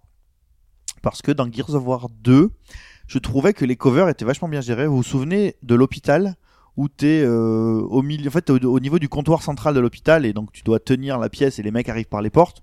Ça Mhm. se tient. Après, tu sors dans la rue, bah t'as euh, t'as des grilles et t'as pas des trucs qui sortent de nulle part. Dans Gears of War 3, au bout de peut-être un quart d'heure, 20 minutes de jeu, t'arrives dans une grande esplanade où tu sens qu'il va se passer un truc et tout le long de cette esplanade, bah t'as des t'as des endroits pour cover. Quoi. Tu te dis mais c'est quoi Enfin, dire, cet endroit n'a aucun sens quoi. Et ça m'a complètement sorti du jeu pour le coup. Eh ben justement, pour moi, euh, le problème de ce système-là, c'est que euh, et ça m'a gâché d'ailleurs un jeu, c'est qu'on rentre dans une sorte de cycle où se répète la même action, c'est j'avance, je me casse, je tire, j'avance, je me casse, je tire, au point que, comme toi, je suis totalement sorti de certains jeux, notamment Uncharted 3, on reste dans la, dans la trilogie, Je euh, comprends. dans les trois, parce que finalement il y a une, une espèce de répétition euh, qui revient constamment. Et mon expérience a été gâchée par ça, parce que finalement entre deux énigmes, tu, arrives à un moment où tu vois tous les éléments qui sont disposés, et tu te dis déjà dans ta tête, avant même d'arriver à cette scène-là, je vais devoir me cacher. J'ai vu cette caisse, il faut que j'avance. Et toi, tu te dis, non, mais pas ça. Je, vais arriver dans une zone où il y avoir de la fusillade, où je vais devoir avancer, me cacher et aller devoir mitrailler euh, tout, quoi. Oui, ça, ça désamorce un peu la, la mise en scène euh, à venir. Tu, À tu arrives et tu, tu, tu penses déjà au mécanisme à venir. euh, Exactement. tu sais que ben, en- tu vas devoir te cacher c'est la là, peau il de va des banane. ennemis qui vont arriver là. Si t'avances dans un couloir et tu vois la peau de banane, tu fais ok, c'est un piège. Bah là, t'arrives dans un espace, tu vois 12 cachettes, tu fais bon. C'est assez dommage quand Voilà. ça, ça gâche justement la. C'est c'est presque un spoiler en soi. C'est tu, tu sais ce qui va arriver Voilà. en, en voyant un peu une Un peu comme quand la musique s'arrête, euh, quand il y a plus d'ennemis, euh, ça te cache complètement Voilà. le truc, quoi. Et donc Mm, mm. T'avances tout doucement, tu fais bon, bah quel pas va déclencher le script ça, qui va balancer ça. euh, Oui, oui, 14 oui, mecs. Tout à euh, fait, tout à fait. Et tu t'arrêtes et tu prends, tu, tu, tu commences à revoir ton équipement. Tu dis bon là je vais tirer, alors Ouais, je vais ouais, prendre ça comme arme, je vais prendre ça, je vais me mettre là. Et puis généralement juste avant, il y a des caisses. Voilà. Plein de caisses que tu casses. Bon bah là, il, il me redonne plein de ton truc. plein de plein de munitions, plein de trucs, ou c'est de la vie, plein. Ok. Celle-ci, je vais la garder de côté. Oh, au milieu là-bas, il y a une caisse avec de la vie. C'est que ça va être Et difficile. dans, dans, dans Uncharted, c'est horrible parce que euh, autant dans Uncharted 2, je sais pas si vous vous souvenez du niveau du Népal, c'est un pays en guerre, donc il y a encore des barricades et tout, ça tient debout. Dans le 3, il y a des scènes de fusillade où c'est horrible parce que tu vois exactement dans quel ordre tu dois progresser dans le... Disons que si à la limite c'était une fusillade et qu'elle était gérée un peu, quand tu pouvais t'en sortir un peu n'importe comment. Mais dans Uncharted 3, tu pouvais voir exactement jusqu'à quel trigger tu devais avancer pour mettre un terme à la fusillade, quoi. Que- quel passage euh, Alors, euh, moi, il y en a où j'ai vraiment eu envie de passer la console par la fenêtre. C'était le, le cimetière, le cimetière marin. Le, Ah oui. ouais, j'ai trouvé ça. J'ai beaucoup aimé ce passage. Ah, j'ai trouvé ça horrible. Le trouvé cimetière marin, c'est le 3. hein. Mm. C'est un Oui, c'est trois, ça, ouais. oui, pardon. J'ai- Il y a eu le cimetière marin où tu voyais exactement jusqu'où tu devais aller pour pouvoir continuer.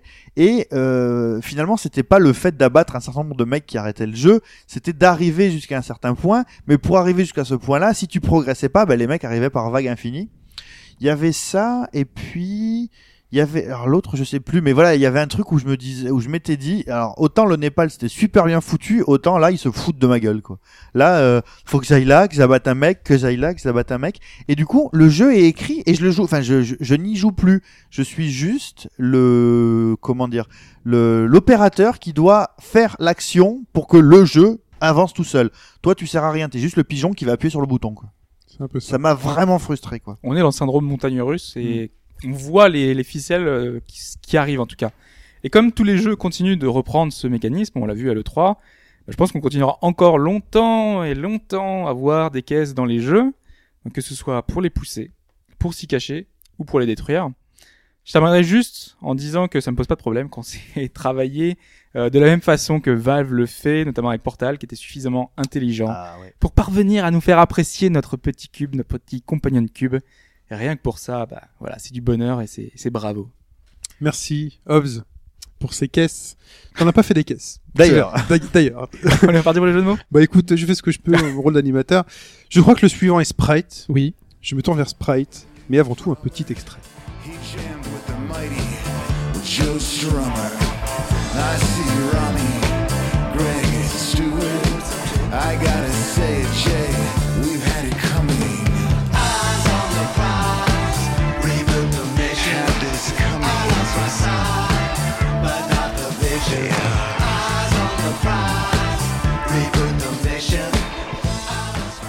Donc qu'est-ce qu'on vient d'entendre? Reboot the Mission de The Wallflowers, je crois. Et pourquoi donc?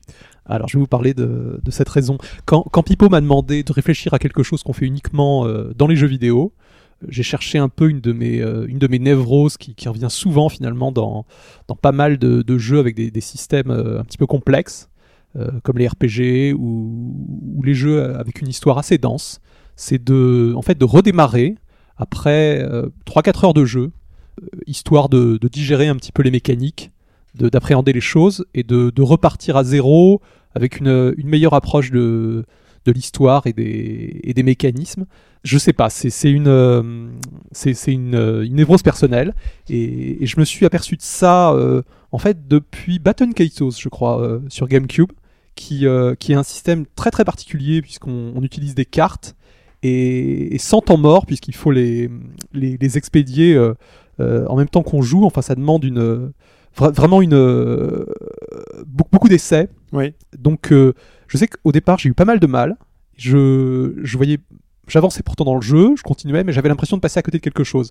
Et à partir du moment où ça commence à cliquer, où j'ai j'ai compris quelque chose, je me suis rendu compte que j'ai j'ai raté pas mal de choses au début euh, par euh, euh, un jeu qui était un peu défaillant.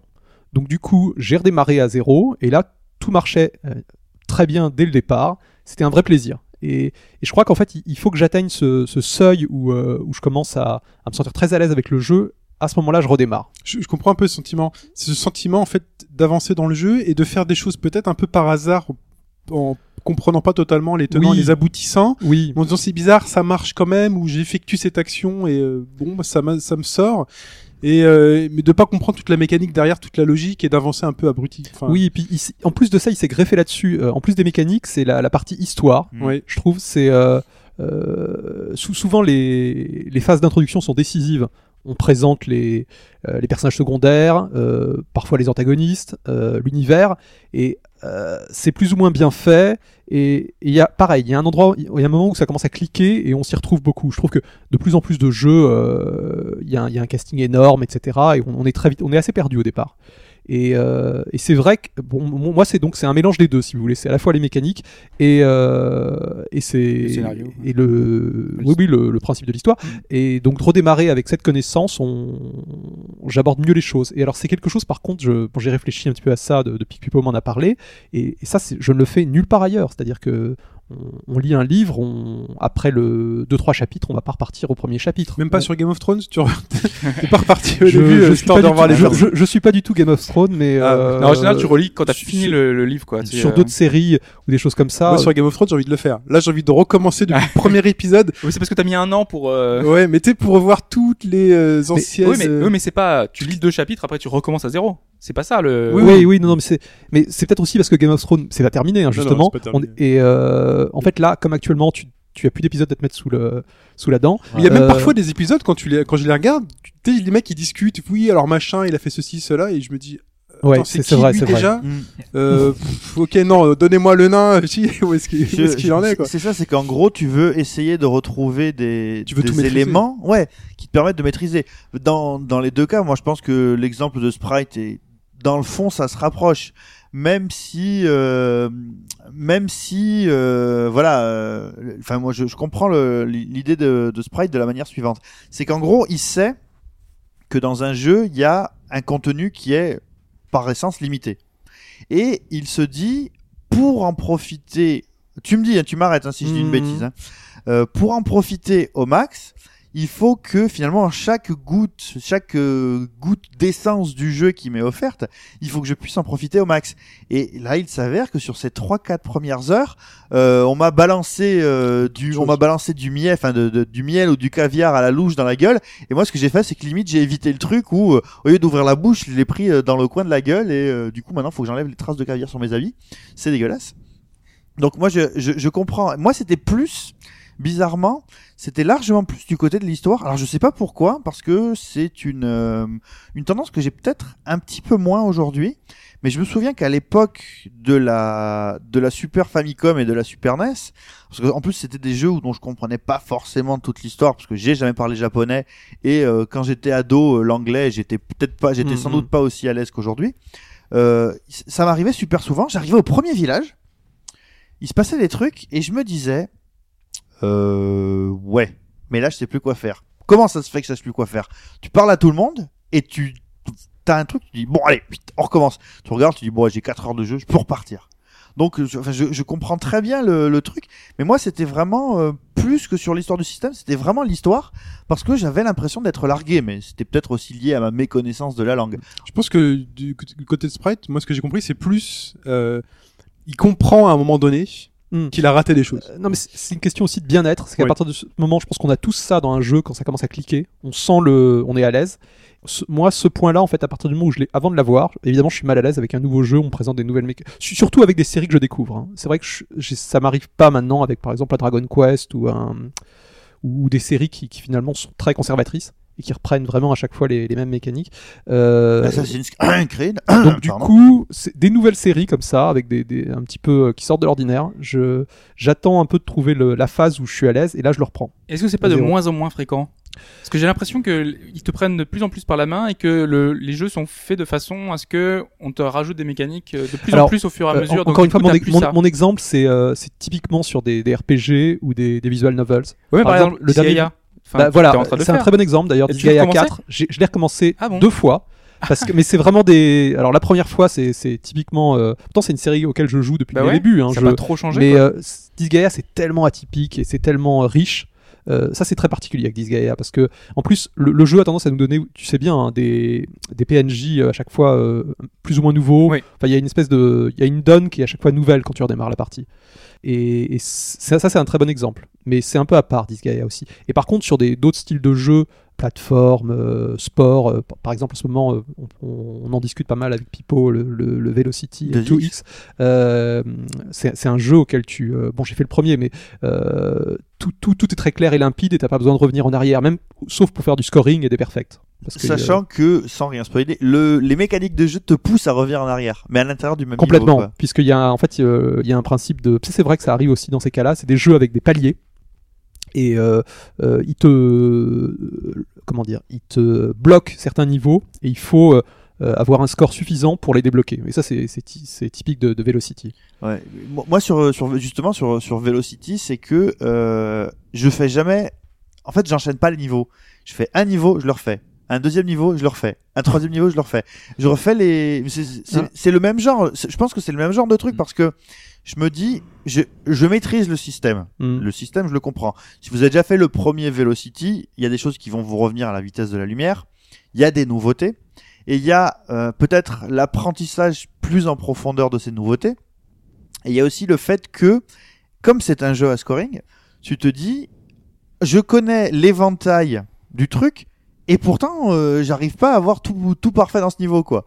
Donc, allez, je, merde, c'est pas possible. Il doit y avoir un truc qui doit fonctionner, je, je Ah, recommence. Ouais, mais pour moi, c'est, enfin pour moi, c'est pas possible ça, parce que je me dis que c'est mon expérience de jeu et que même si je l'ai faite, euh, enfin j'ai fait le niveau d'une façon euh, pas correcte, si mes premiers combats j'ai été hésitant, tant pis, ça fait partie de mon, Mhm. enfin c'est comme ça que je le prends quoi. C'est euh, Et j'ai réfléchi et je me, je me dis que c'est quelque chose que je faisais pas plus jeune, parce que plus jeune, j'avais l'impression que j'étais très. euh, la, la sauvegarde, c'était euh, sacro-saint. Mhm. Et euh, une fois que c'était sauvegardé, c'était euh, gravé ouais, dans le marbre. ça, quoi. Et t'en faisais qu'une, c'est ça Tu recharges pas oui, parce que euh, d'ailleurs j'en ai, parfait. ra- j'en ai toujours fait un peu qu'une. Moi, je suis, je suis, je- je- j'aime pas avoir plein de sauvegardes à la limite. Bon, c'est bon, l'inverse, c'est- ouais. Alors, moi, j'en ai toujours deux. et- Moi j'en ai toujours euh, le plus une possible. de secours.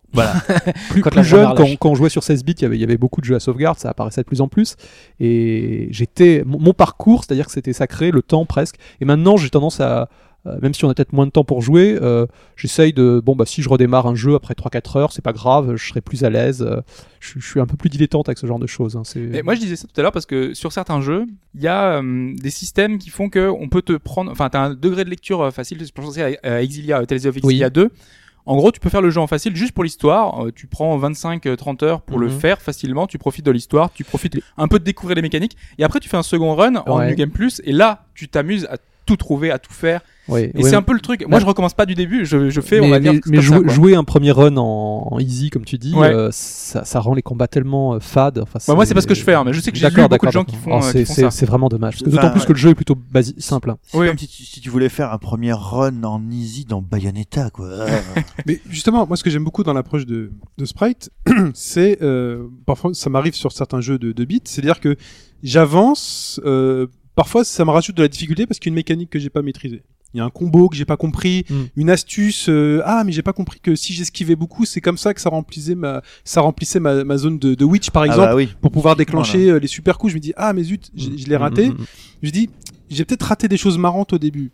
Et je préfère découvrir l'histoire du jeu en étant à l'aise dans ses mécaniques, donc en recommençant euh, vers le début ou au milieu, plutôt que d'attendre toute la fin et finalement prendre un plaisir à tout maîtriser, mais en, en me disant, bah, j'aurai plus de surprises après. J'aurai plus de nouveautés qui vont m'arriver. euh, moi, c'est plutôt comme ça que je le prends. Ouais. Et maintenant que tu parles de ça, ça me fait penser à quelque chose. D'ailleurs, un jeu que je joue en ce moment, le Azure Striker Gunvolt. Oui. Euh, c'est un jeu, je viens de comprendre, maintenant que j'ai des difficultés à jouer, que euh, depuis le début, il y avait une astuce qui te rendait invincible euh, quasiment tout le temps. C'est c'est une, une des règles du gameplay et je m'en étais pas du tout servi. Et maintenant que j'ai du mal, euh, parce qu'on. Avec le boss rush? Il y a un boss. bon, euh, c'est- un spoiler, mais c'est Megaman. C'est pas un spoiler, c'est voilà, normal. Il y, a- y a un boss rush et il est et à la différence des boss rush, des derniers boss rush de Megaman où ils avaient tendance à te donner des- de la vie, euh, là faut faut faut en- enquiller des boss sans sans recharge. Donc c'est Ah ouais. c'est chaud. Et, et en fait, le, un des principes de Gunvolt, c'est que tant que tu n'utilises pas, parce que euh, le, bon, je vais pas rentrer dans les détails, mais c'est, il n'a pas un système d'attaque classique à la Megaman. Il faut euh, loquer les ennemis en tirant, et après tu utilises une sorte de champ de force qui vide ta barre d'énergie.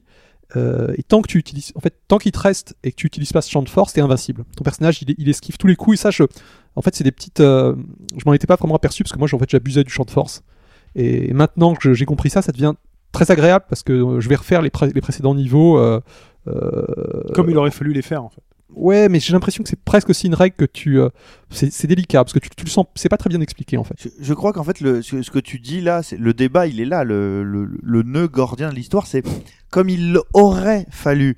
Est-ce qu'il faut absolument Est-ce qu'il y a C'est ça le truc. C'est est-ce qu'on est dans un champ d'expérimentation ou est-ce qu'il y a qu'une seule et unique Bah, il y a des moments où t'es un peu obligé. Enfin, euh, donne pour donner l'exemple de Pass of Exile. Ouais.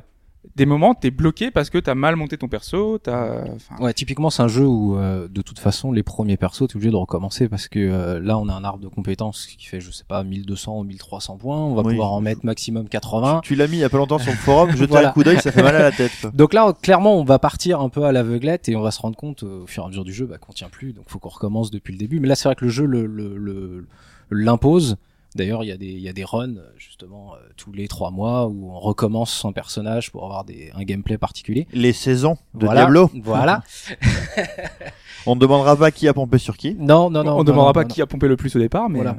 Non. Ouais, mais celui qui a fait un vrai, une vraie suite de Diablo, voilà aussi, c'est pas Ne divagons pas. voilà. Mais euh, je, je, je reviens sur, sur sur ce que disait Sprite, c'est je, je comprends aussi parce que c'est vrai que quand on, on recommence quelque chose qu'on a déjà fait, on a des fois aussi un plaisir de de, de justement de, de, de plus apprécier le jeu, euh, apprécier les graphismes, euh, voir des détails parce que on est concentré sur euh, voilà, là faut que je saute. Alors attention, il y a un ennemi là, je le connais pas, je sais pas ce qu'il va faire. Qu'une fois qu'on le connaît, c'est vrai qu'on a le temps de profiter aussi des fois de de, de ce qui est autour, de la musique. De, Moi, je suis d'accord, mais pourquoi tu le ferais au bout de 3-4 heures? Et Pourquoi tu fais pas au bout d'une deuxième run? Enfin, le deuxième run? Parce que moi, dans mon cas personnel, en fait, j'ai ah, une fois que j'ai fini un jeu, il y a une espèce d'effet qui se crée. Je sais pas si c'est Oui. c'est ça aussi. T'as pas envie de une pareil, euh, j'en la satiété Ouais. Mm, mm. et t'es Ouais. Il faut que tu passes à autre chose. Tu fasses un break sur quelque chose et alors que quand t'es en plein dedans, euh, bon, ça, c'était encore. euh, Moi, j'ai l'impression d'une perte de temps. tu vois. J'ai pas envie de recommencer pour ça. Moi, moi, j'étais comme ça jeune justement. Maintenant, c'est c'est totalement différent. entre le, le, le de vrai et le de, enfin, est-ce que le, est-ce que tu dois absolument, Alors là, il y a deux choses. Déjà, par exemple, euh, j'avais pris l'exemple dernièrement d'un, d'un Etrian Odyssey, et je sais plus lequel, et il y a un Etrian Odyssey, si t'as pas un roster bien précis, Hmm. C'est le même- 2. C'est le 2, voilà, c'est même Oui, pas oui, la il peine. Il y a un fameux boss, euh, ça arrive assez tôt dans l'aventure, je crois que c'est la seconde strat. Il, il faut avoir une classe euh, précise pour vraiment euh, réussir à l'avoir euh, normalement, sinon c'est un enfer. Et sachant que, alors, bah, on pourrait, alors, en beaucoup plus light, souvenez-vous, ceux qui ont pris Salamèche, qui devraient aller récupérer le premier, euh, Oui. le premier truc. Donc, Pokémon, si t'avais pas le bon type, euh, C'est- c'est donc- désavantagé. c- ça pour moi c'est un peu une c'est un peu une limite de se dire que tu vois le, le saut c'est un champ d'expérimentation quelque part Et là, finalement, tu dois, t'as affaire à des contraintes qui sont aussi euh, sèches, même plus que dans la vie. Évidemment que. Et Mais c'est ton choix, c'est ton aventure, c'est oui, gratifiant non, mais justement, et justement, c'est c'est là que je veux en venir. C'est que on revient toujours aux questions que je me posais sur les sur le sur le RPG. C'était toujours pris entre entre le marteau et l'enclume, mais c'est-à-dire entre le roleplay et le système. Toi, typiquement, t'es tenant du roleplay. Tu te dis, c'est ma partie, voilà. Euh, Mais même pas, parce que après on va y venir dans le dans l'exemple de Dunn où on est dans le truc complétiste. Des fois, j'ai- on est obligé de faire des quêtes secondaires qui me coupent euh, l'histoire. C'est c'est presque chiant. C'est pour ça que des fois j'ai envie de faire juste euh, le jeu pour l'histoire et après profiter des mécaniques. ah ben, Mais j'ai j'ai pas envie, je peux pas. C'est pas- dommage pas quand même. Après, c'est- c'est- certains jeux, mais c'est quand même dommage que les développeurs mettent en place une mécanique sur laquelle ils aient bossé, sur laquelle justement ils basent le fun du jeu, de l'expérience que tu vas faire, et puis finalement de, de le passer, euh, de passer à travers. Le coup du champ de force qui te permet d'esquiver, si tu l'utilises pas du tout, le witch time, si tu l'utilises pas du tout dans Bayonetta. T'es obligé de l'utiliser par exemple en hard. Oui, mais ouais, voilà. mais si mais tu si tu l'utilises pas du tout, easy, tu peux pas, tu peux te balader dans le jeu Ouais. en disant Bayonetta, tu fais ouais, tu sur dis le ouais, bouton c'est pas ça super, j'ai pas compris ce qui était marrant et tout. Fait... Mais les jeux à système, on, enfin, on le voit, il y Ouais. a plusieurs degrés de lecture, et suivant si t'es plus ou moins avancé, si tu utilises les combos. euh, Mais quand voilà. tu comprends ça, tu te dis, voilà, quand tu comprends ça à un moment donné, tu te dis, attends, je recommence du début et je fais véritablement ce, ce qu'on aurait aimé que je fasse. Et comme il faut le faire dans pour que je retrouve le plaisir que j'ai pas forcément eu dans les premiers niveaux parce qu'en plus moi quand je commence un jeu généralement je suis assez pressé d'avancer et de vite voir, euh, Ouais, voir ce qui arrive, Ouais, ouais. donc euh, le scénario les blabla et tout si c'est trop long je fais ouais bon euh, où est l'essence du jeu? Je, je t'avoue que moi, tu vois- c'est exactement ce que j'ai fait. hein, vite vite. Puis après tu te dis bon ok. J'ai t'as eu ton orgie t'as voulu euh, accumuler beaucoup beaucoup vite vite tout de suite T'as combattu des boss qui faisaient 500 fois ta taille. voilà un peu comme dans un bon repas t'as- tu manges vite vite vite puis tu dégustes pas forcément et là tu te dis Mhm. bon ok je j'ai ma je suis bien j'ai compris tu recommences pas, tu vois, tu fais pas. Oui, mais non, justement, je recommence pas. tu- mais là justement, tu- justement. Tu, tu te dis bon ok je suis calmé j'ai vu ce que je voulais voir les trucs qui me faisaient envie c'est là bon maintenant on va se poser un petit peu il y a 12 personnages on va essayer de comprendre un petit peu et euh, je comprends et j'hésiterai pas maintenant à le Ouais. Et genre, à- là- sachant que je suis pas le seul à avoir ce truc j'hésiterai pas maintenant à recommencer des jeux au bout de 3-4 C'est- c'est- c'est- ça, ça dépend vraiment, c'est d'un jeu à l'autre. Hein. Oui, oui, ouais, ouais, bon, c'est ouais, ouais, vrai c'est que au- j'aurais le, le- la même chose que toi, Chine, sur, sur, ça, sur les RPG quand c'est une nouvelle licence.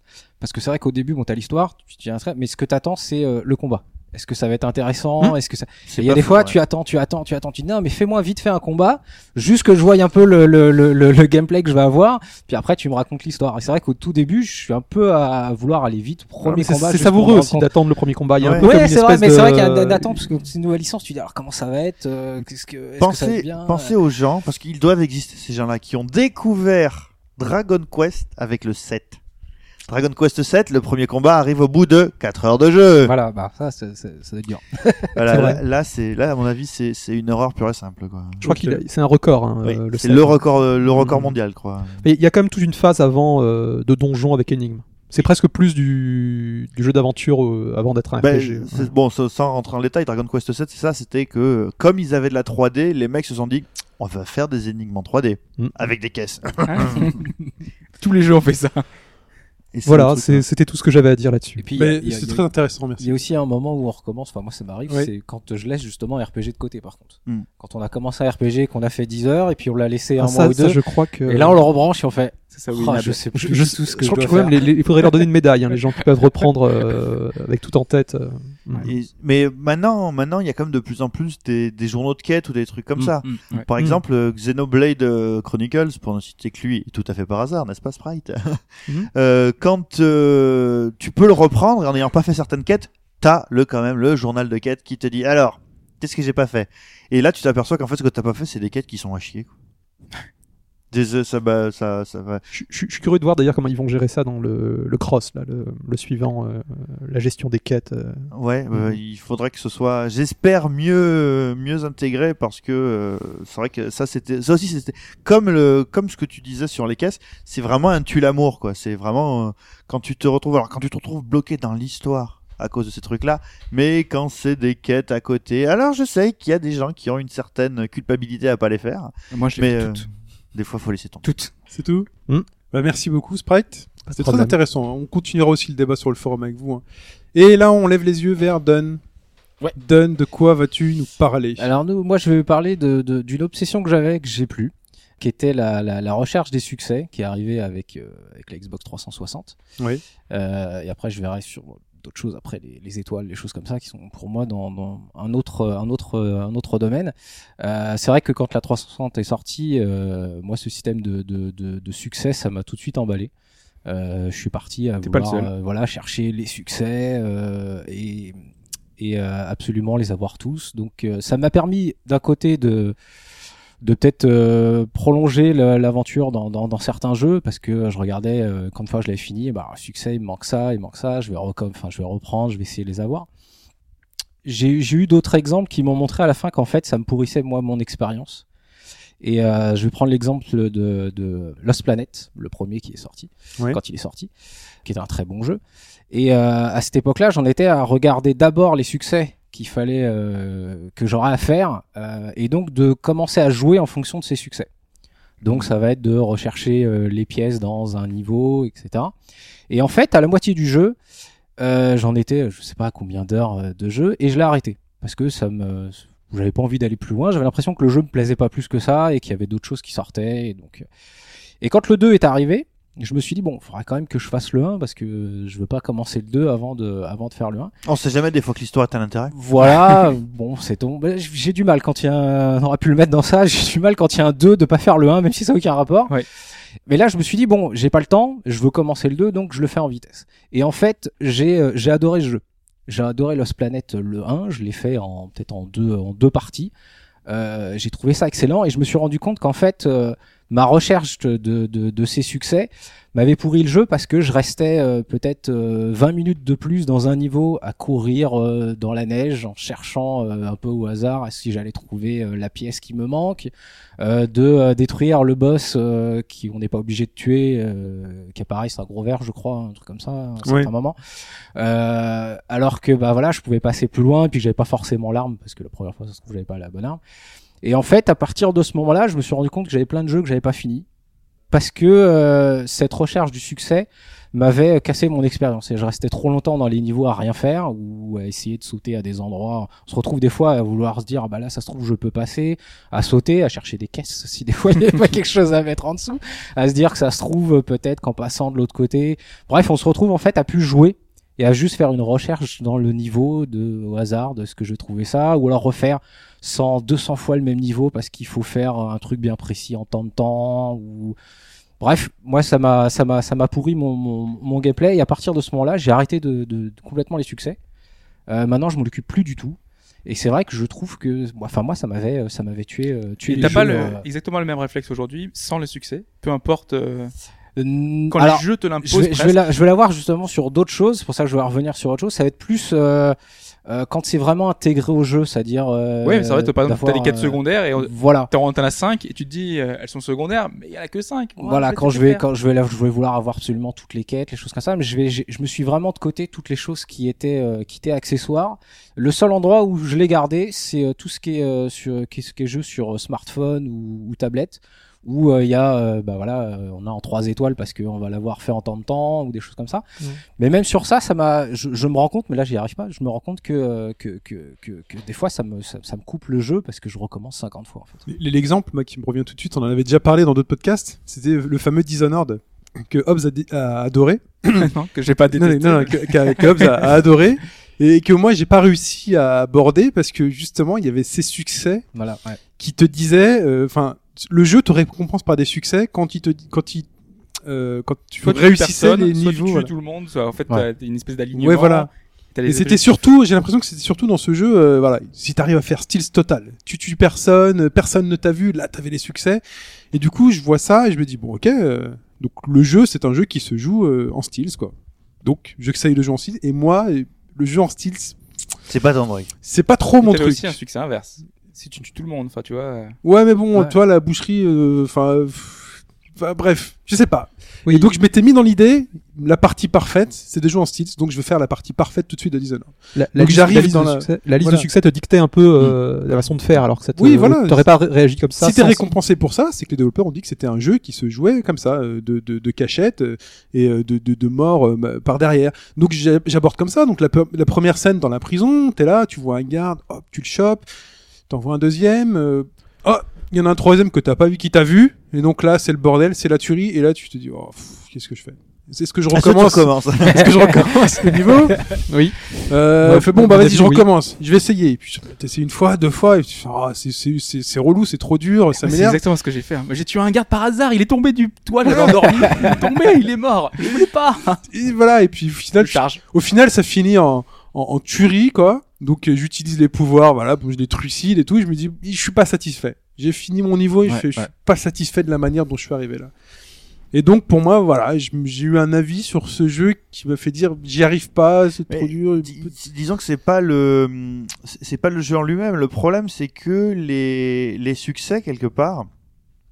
Bon, c'est un sujet qui a quand même été déjà largement débattu, mais euh, c'est une manière d'aborder le jeu qui l'extrait d'une certaine manière de sa de sa partie euh, champ d'expérimentation. C'est-à-dire qu'en gros, c'est un complétisme imposé quelque part. Euh, tu peux obtenir un. Il y a des jeux où tu peux obtenir un platine, par exemple. euh, je, je, je sais plus c'était quoi l'exemple dernièrement. J'avais lu ça sur sur sur un jeu sur PS3. Je crois que c'était un, jeu pur, de- enfin à télécharger, un, jeu des maths pur. Grosso modo, tu peux avoir un platinum en claquant des doigts, mais euh, finalement, ce que tu as fait du jeu, euh, c'est c'est très peu finalement.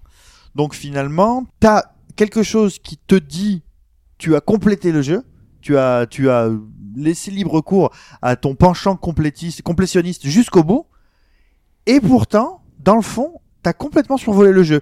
Et ce que tu décrivais sur Lost Planet, c'est Ouais, exactement ouais. ça. Bah, sur sur 360, je me rappelle qu'à l'époque il y avait euh, c'était le jeu Avatar euh, où euh, voilà il s'est vendu. Il y a plein de gens qui le prenaient juste parce que en 10 minutes euh, tu tu tu 1000 faisais, points. ouais, tu faisais les Comme 1000 euh, points en 10 minutes. Doritos Crash Course, Mais, euh, oui, comme ça que tu je crois que le King Kong de Peter Ouais. Jackson aussi était, était Ouais, réputé pour ça. se- faisait tout de suite. euh, ouais. voilà. Mais c'est vrai qu'il y a, y a des- à cette- enfin moi quand je suivais justement euh, ces, ces, ces succès et ces platines, et je sais que ça existe encore, il y a des jeux voilà qui ont Mhm. leur succès parce que euh, on sait que celui-là, bah voilà, si tu le trouves, euh, voilà, tu auras le platine en, en, en 10 minutes. Vivement, et, le, euh, le- vivement le développeur qui osera, dès que t'appuies sur Start, te donner 1000 G. Euh, ça y est, sur Simpson, le, le jeu des Simpsons sur, qui est sorti sur Xbox Ah, voilà. 360, quand la première fois que tu lances le jeu, t'as un certain nombre de, de gamer points, euh, que le truc te dit, tu as su lancer le jeu, well done. Voilà, mais là, mais 1000, qui te donne les 1000 et qui te dit maintenant profite du jeu, tu vois. ouais, ouais. C'est- Mais c'est c'est vrai qu'en plus, bah, les succès, je pense qu'il y, a- il y en a peut-être, il y, a- il y a des jeux où c'est où c'est bien fait, mais le, le souci, c'est pour ça que je voulais, je voulais après parler plus de, des, Oui. des, des étoiles ou de choses dans les Mario, c'est que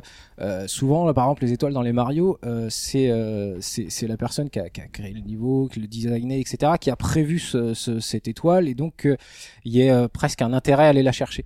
Euh, les succès, il y en a pas, il y en a beaucoup en fait, où on se rend compte que, à mon avis, le jeu il a été développé, puis à la fin, on s'est dit bon alors. Il y a 1000 points, euh, voilà, faut les diviser. Qu'est-ce qu'on fait? Euh, Et donc, c'est pas forcément les gens qui ont designé le jeu qui vont faire les succès. Et donc, on se retrouve avec des succès justement qui n'ont aucun euh, aucun intérêt. Ah ben, euh, Ça, c'était une question que j'allais poser parce qu'en fait, je ne sais pas. Est-ce que ce sont les devs qui mettent ça dessus ou est-ce qu'il y a un deuxième bureau qui arrive derrière qui dit bon les mecs je pense que ça dépend des jeux. Je Ouais. crois. Alors, en tout cas, au début des succès, je pense que clairement, c'était pas les designers parce que euh, ils faisaient leur jeu et après, euh, fallait imposer. euh, voilà.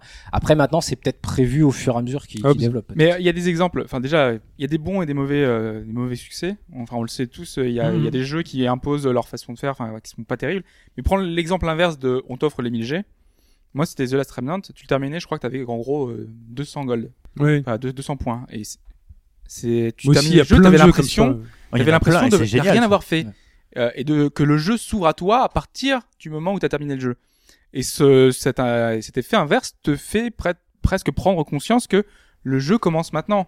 Et c'est presque enfin pas libérateur mais euh, on- tu te dis maintenant je vais pouvoir profiter du jeu, faire euh, les annexes, aller m'occuper de ci ou ça. Ouais, il y, a- il y a des éditeurs, j'ai l'impression même maintenant, qui se foutent complètement de ça et qui te donnent tout, qui te mettent à 100% euh, au bout de 5-10 minutes de jeu. Et t'es débarrassé. Moi, je vois, par exemple, il y a, il y a, hum, une série là euh, sur PS4, c'est les Arcade Archives, euh, qui sortent des vieux jeux euh, d'arcade japonais. Et euh, tous les jeux sont bâtis sur la même série. En fait, tu gagnes euh, des trophées en ouvrant les menus, en lisant le manuel, bien, en lisant le manuel, en, en- comment dire, en, en mettant un score online. Donc en fait, t'as tout au bout de 5 minutes. Et t'es à Bah, voilà. 100%. c'est Et t'es débarrassé. Comme, et comme ça, ça, il tu se. peux Mais- ensuite avoir le Je- jeu. C'est ça. En fait, c'est que bon, évidemment, il n'y a pas de bons ou de mauvais chasseurs, on est d'accord. Mais euh, l'idée, c'est que euh, moi je suis pas, je suis pas un fou du post-game. Je me dis, un jeu, même si je suis pas non plus un fou du roleplay, mais euh, ce que je me dis, c'est qu'un jeu, c'est un jeu, et une fois que je l'ai fait, je vais pas me replonger 200 heures dedans euh, si je m'aperçois que j'ai fait qu'un cinquième du jeu, donc euh, comme ce que tu disais pour pour The Last Remnant.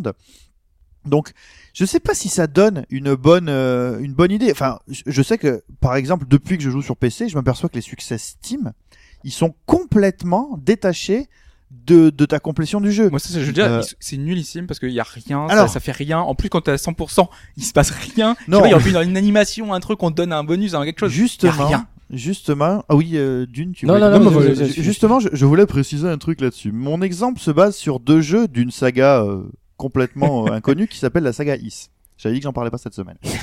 euh, Is Origins, je l'ai fini. Je crois que j'ai trois succès. Ouais. Trois sur, euh, je sais pas trop quoi. Mais le 1, tu dois avoir quasiment tout, non? Alors, non, justement. Ah bon? Is, euh, Is Chronicles. Après, il faudra redonner la parole à Dan quand bien même. hein. sûr. Is, oui, oui. Non, pas. Is. Is Chronicles, euh, Is Chronicles 1 et 2, euh, bah, les deux. quasiment tout, moi. Je, alors moi, je, j'avais, j'avais déjà fini le jeu, euh, j'ai fini le jeu X fois et je les ai refait de- récemment. Et récemment, pour un truc en particulier, je me suis, il y avait un truc que, que je savais pas trop. Je me dis, j'ai jeté un coup d'œil sur une, euh, sur une Solus. Et là, je me suis aperçu que la Solus en question avait tous les, les succès, euh, les succès Steam.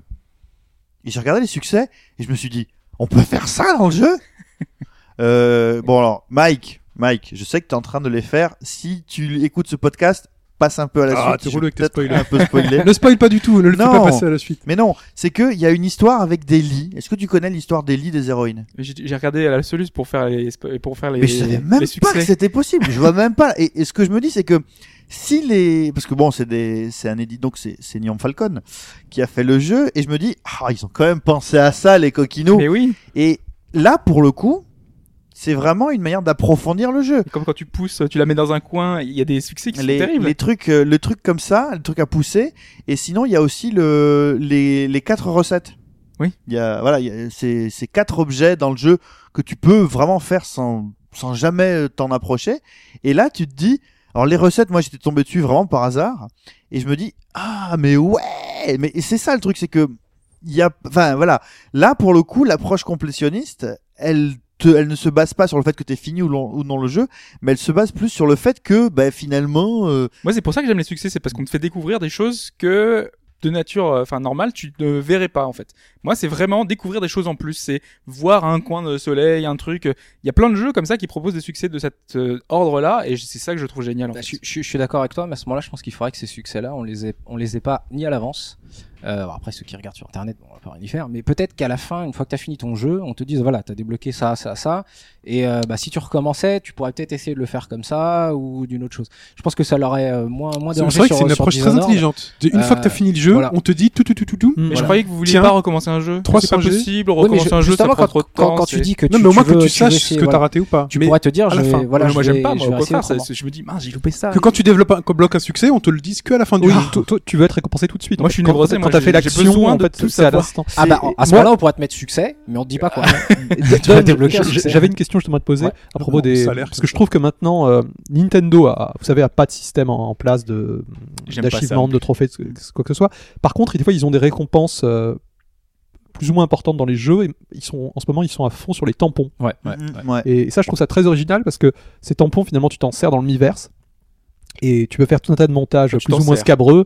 Euh, moi, c'est vraiment un plaisir hein, c'est de un vrai gars, regarder. ouais, c'est un vrai Moi, je, je suis d'accord avec Sprite. Le truc, c'est que tu finis toujours par t'en servir. Ces trucs qui sont là, ils servent à rien. Ah, non, non, Puis, mais- tant qu'à faire des conneries, autant les Non, amuser. non, puis on peut faire des. Moi, je sais que je faisais des brochettes de calamars euh, avec les calamars Mario. Enfin, c'était un bo- bonheur. Et, euh, et, et c'est bien parce que bon, c'est apparu avec euh, 3D World, hein, je crois. euh, Oui, c'est ça. et ils ont repris ça dans NES Remix.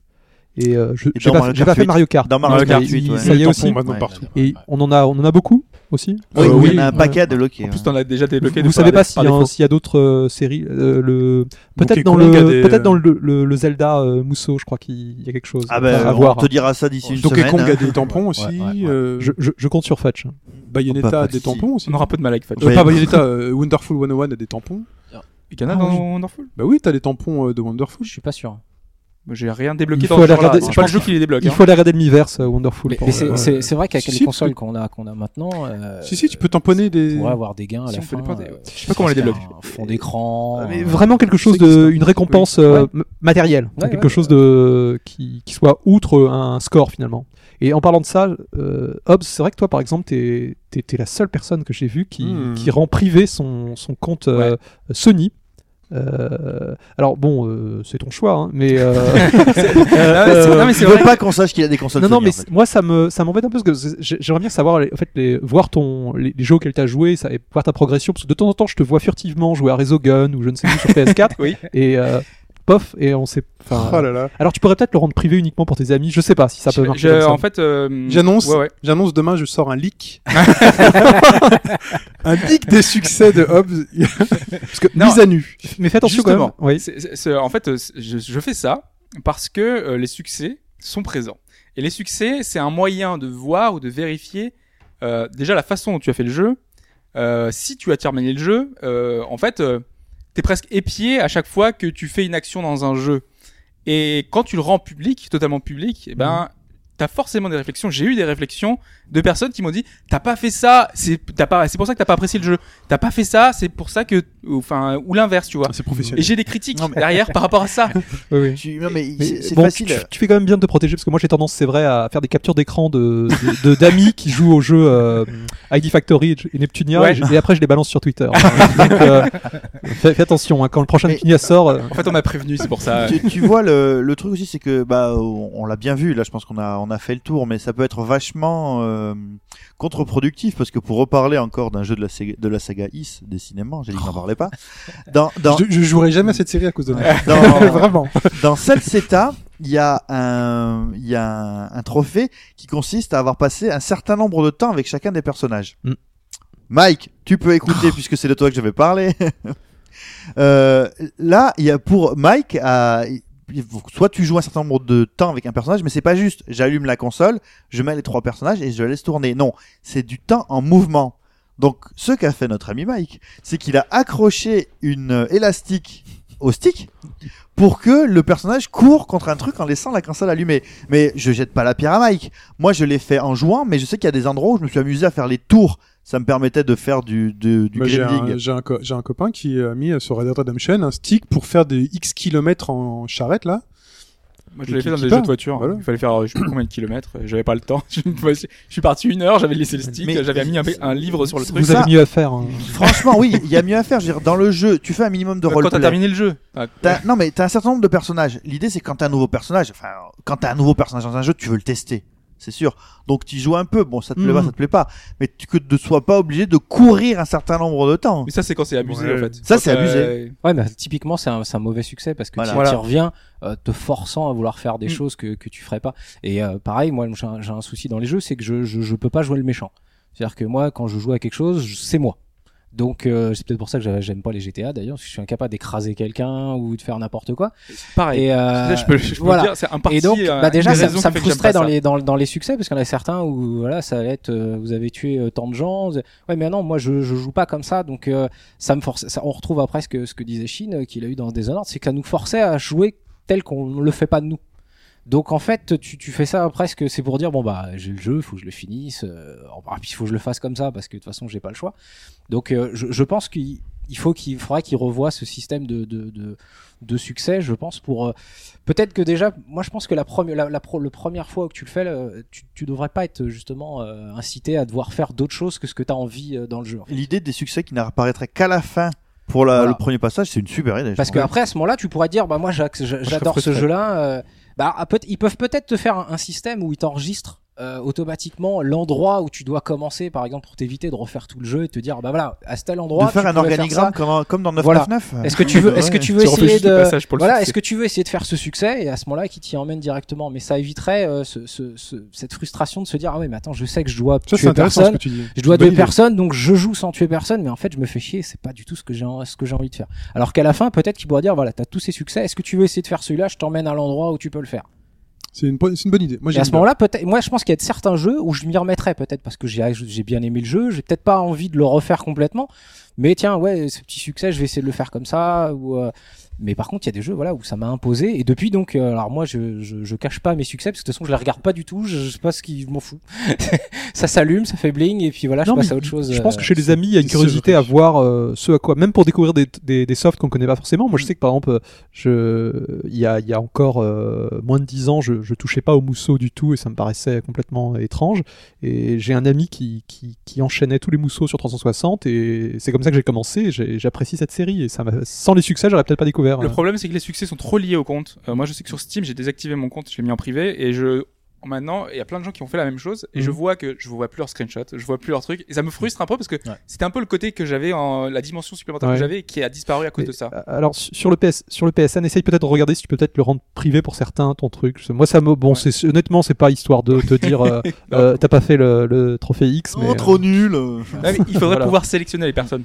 Moi, je Mais sais, il manque, euh, il y a mon compte, vous pouvez aller sur le forum, vous verrez, il y a, il y a Ops, euh, j'ai mis en public, euh, tout le monde peut y aller. Je sais que certains sélectionnent parfaitement. Je sais Demiurge par exemple, son compte PSN, vous le trouverez nulle part. hein. Donc faut euh, faut le chercher. Il vous le donne en privé. Faut que ce soit lui qui vous ajoute. euh, ouais. Ok. euh, Il y a certains qui font ça. C'est aussi une solution. C'est comme les, comme les comptes privés sur Twitter. hein. Ouais. Euh. Vous avez forcément. et C'est Voilà. c'est rageant de pas pouvoir les retweeter. hein.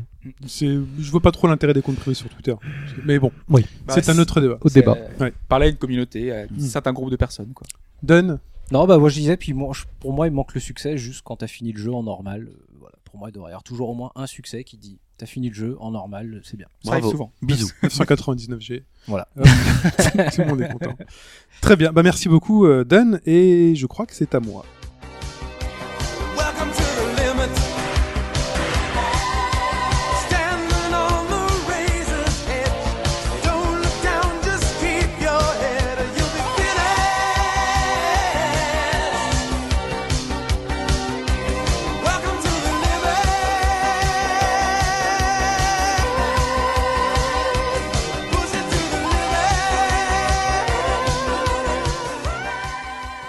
Limit. Push it to the limit.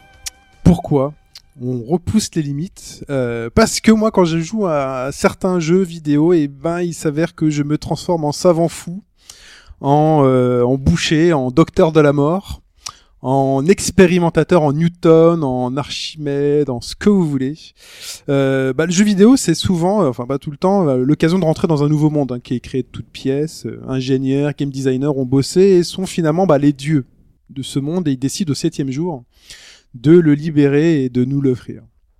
Euh, Il y a son scénario, ses objectifs, on en parlait, les règles du jeu, on y joue de telle manière. euh. Mais euh, moi, dans certains mondes, j'aime bien aller au-delà, m'arrêter et regarder un peu comme font tous les humains, l'histoire des humains, comprendre le monde dans lequel on vit, se demander si cette terre est plate, si elle a des limites et, euh, et comment elle fonctionne. Surtout quand les développeurs ont fait certains efforts pour justement essayer de reproduire notre monde réel. Donc les choses que moi je ne m'autorise pas à faire dans, dans le monde réel parce qu'on connaît les conséquences, on connaît les expériences. euh, finalement, le, le jeu vidéo, ce nouveau monde qui s'ouvre à nous, qui finalement un monde réel numérique avec ses propres règles qu'on aura peut-être plus tendance à comprendre et à maîtriser. Euh, moi, j'adore justement à ce moment-là faire des expériences de physique, de chimie, de biologie. Euh, L'exemple pur, c'est on a tous fait ça. euh, on déballe frénétiquement son nouveau jeu de voiture. euh, on appuie sur Start, euh, on choisit son modèle et puis après cinq minutes de course, finalement moi mon esprit, voilà, moi mon esprit divague et je me dis ouh là là, euh, elle est belle cette voiture quand même. Puis cette ligne droite, elle est pas mal. Et puis le mur au fond là-bas, il a l'air quand même vachement, vachement sympa. Euh, voyez où je vais en venir, donc on accélère et boum, on fonce dans le mur et on regarde ce qui se Tu passe. on l'a tous fait. Alors moi déjà, je peux te le dire, j'ai jamais fait.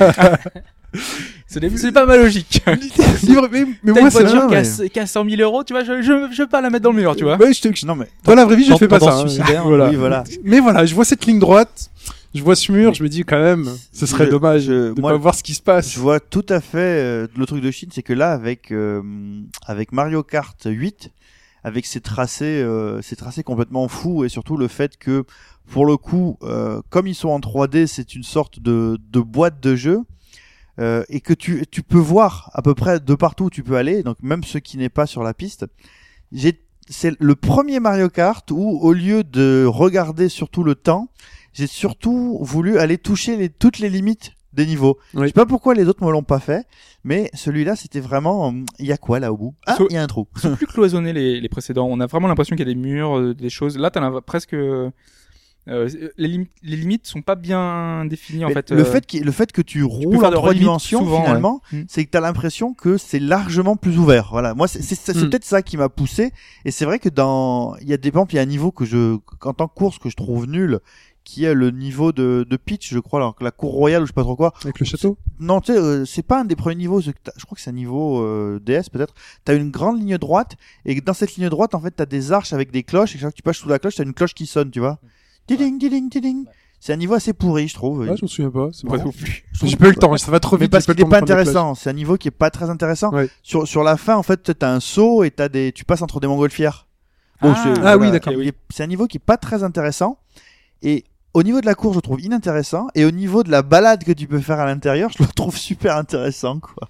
Donc effectivement, donc on reste, on revient dans le monde de la physique. Donc effectivement, le mur était solide. Donc on commence à juger euh, la qualité du, du titre. Ouh, la voiture est plus ou moins déformée.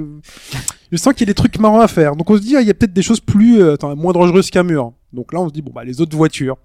Qu'est-ce qui se passe maintenant quand il y a deux voitures, deux choses qui sont capables de se casser, qui vont rentrer ensemble? Donc on fait euh, du sens inverse. Donc il y a un gros sens interdit qui apparaît, mais c'est pas grave, on l'ignore. Ici on l'ignore pas, c'est 90 euros plus euh, plus 4 points, je crois, ou 3. Je crois que c'est 4 points.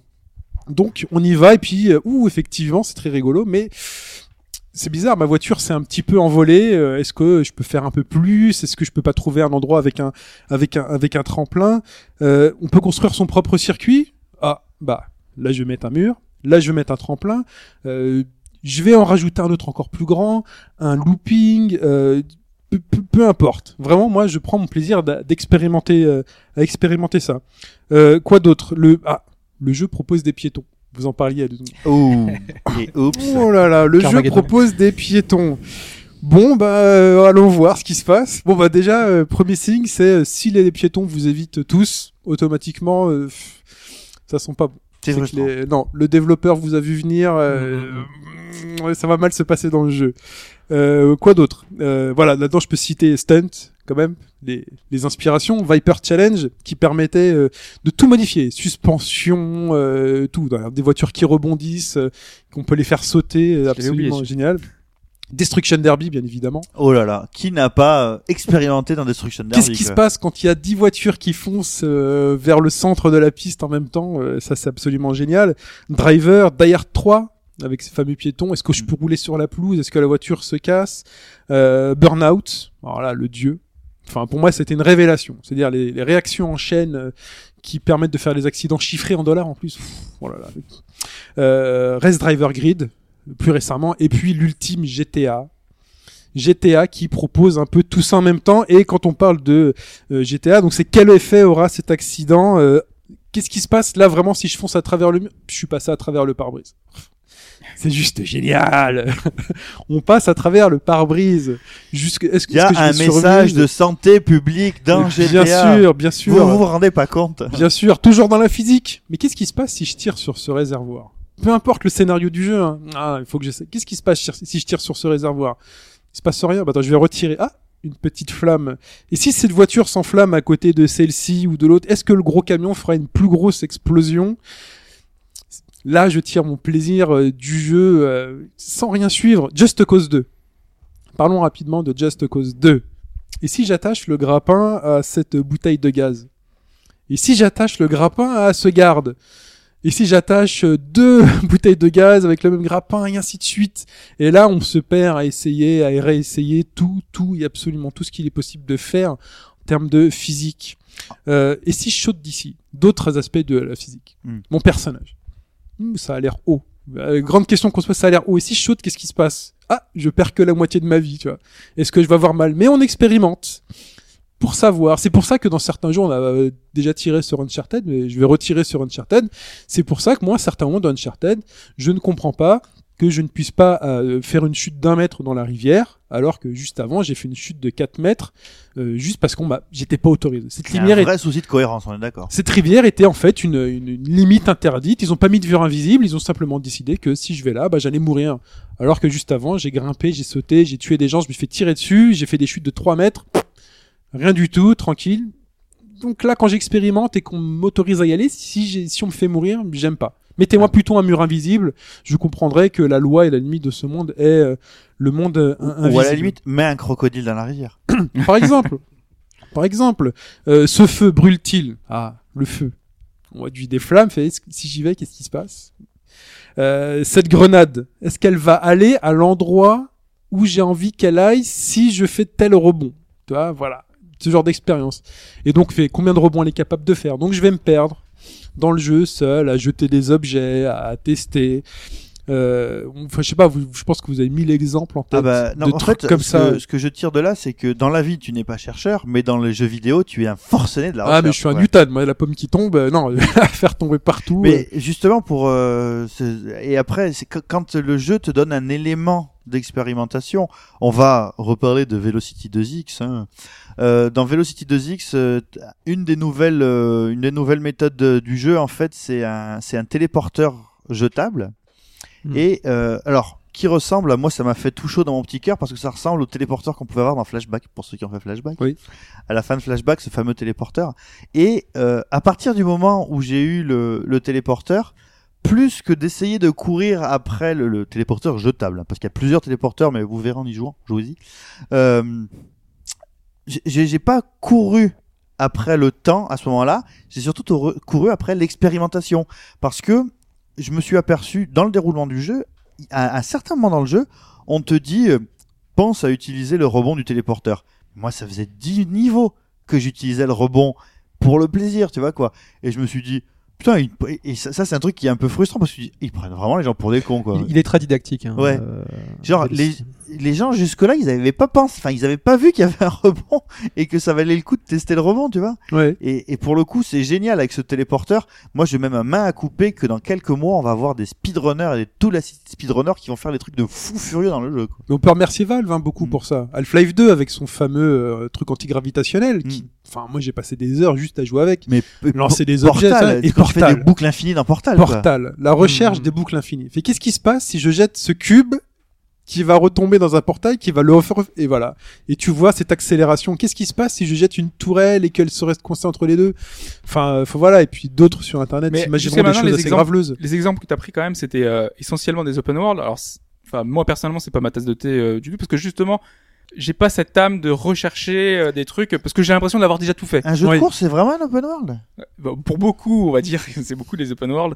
Mais moi, je, je teste souvent, mais c'est c'est dans des jeux qui sont justement pas faits pour. Oui. Dans des R- dans des RPG ou des jeux linéaires, tu vois. Et j'aime aller voir euh, les limites du jeu, justement, de voir jusqu'où ils ont pu aller.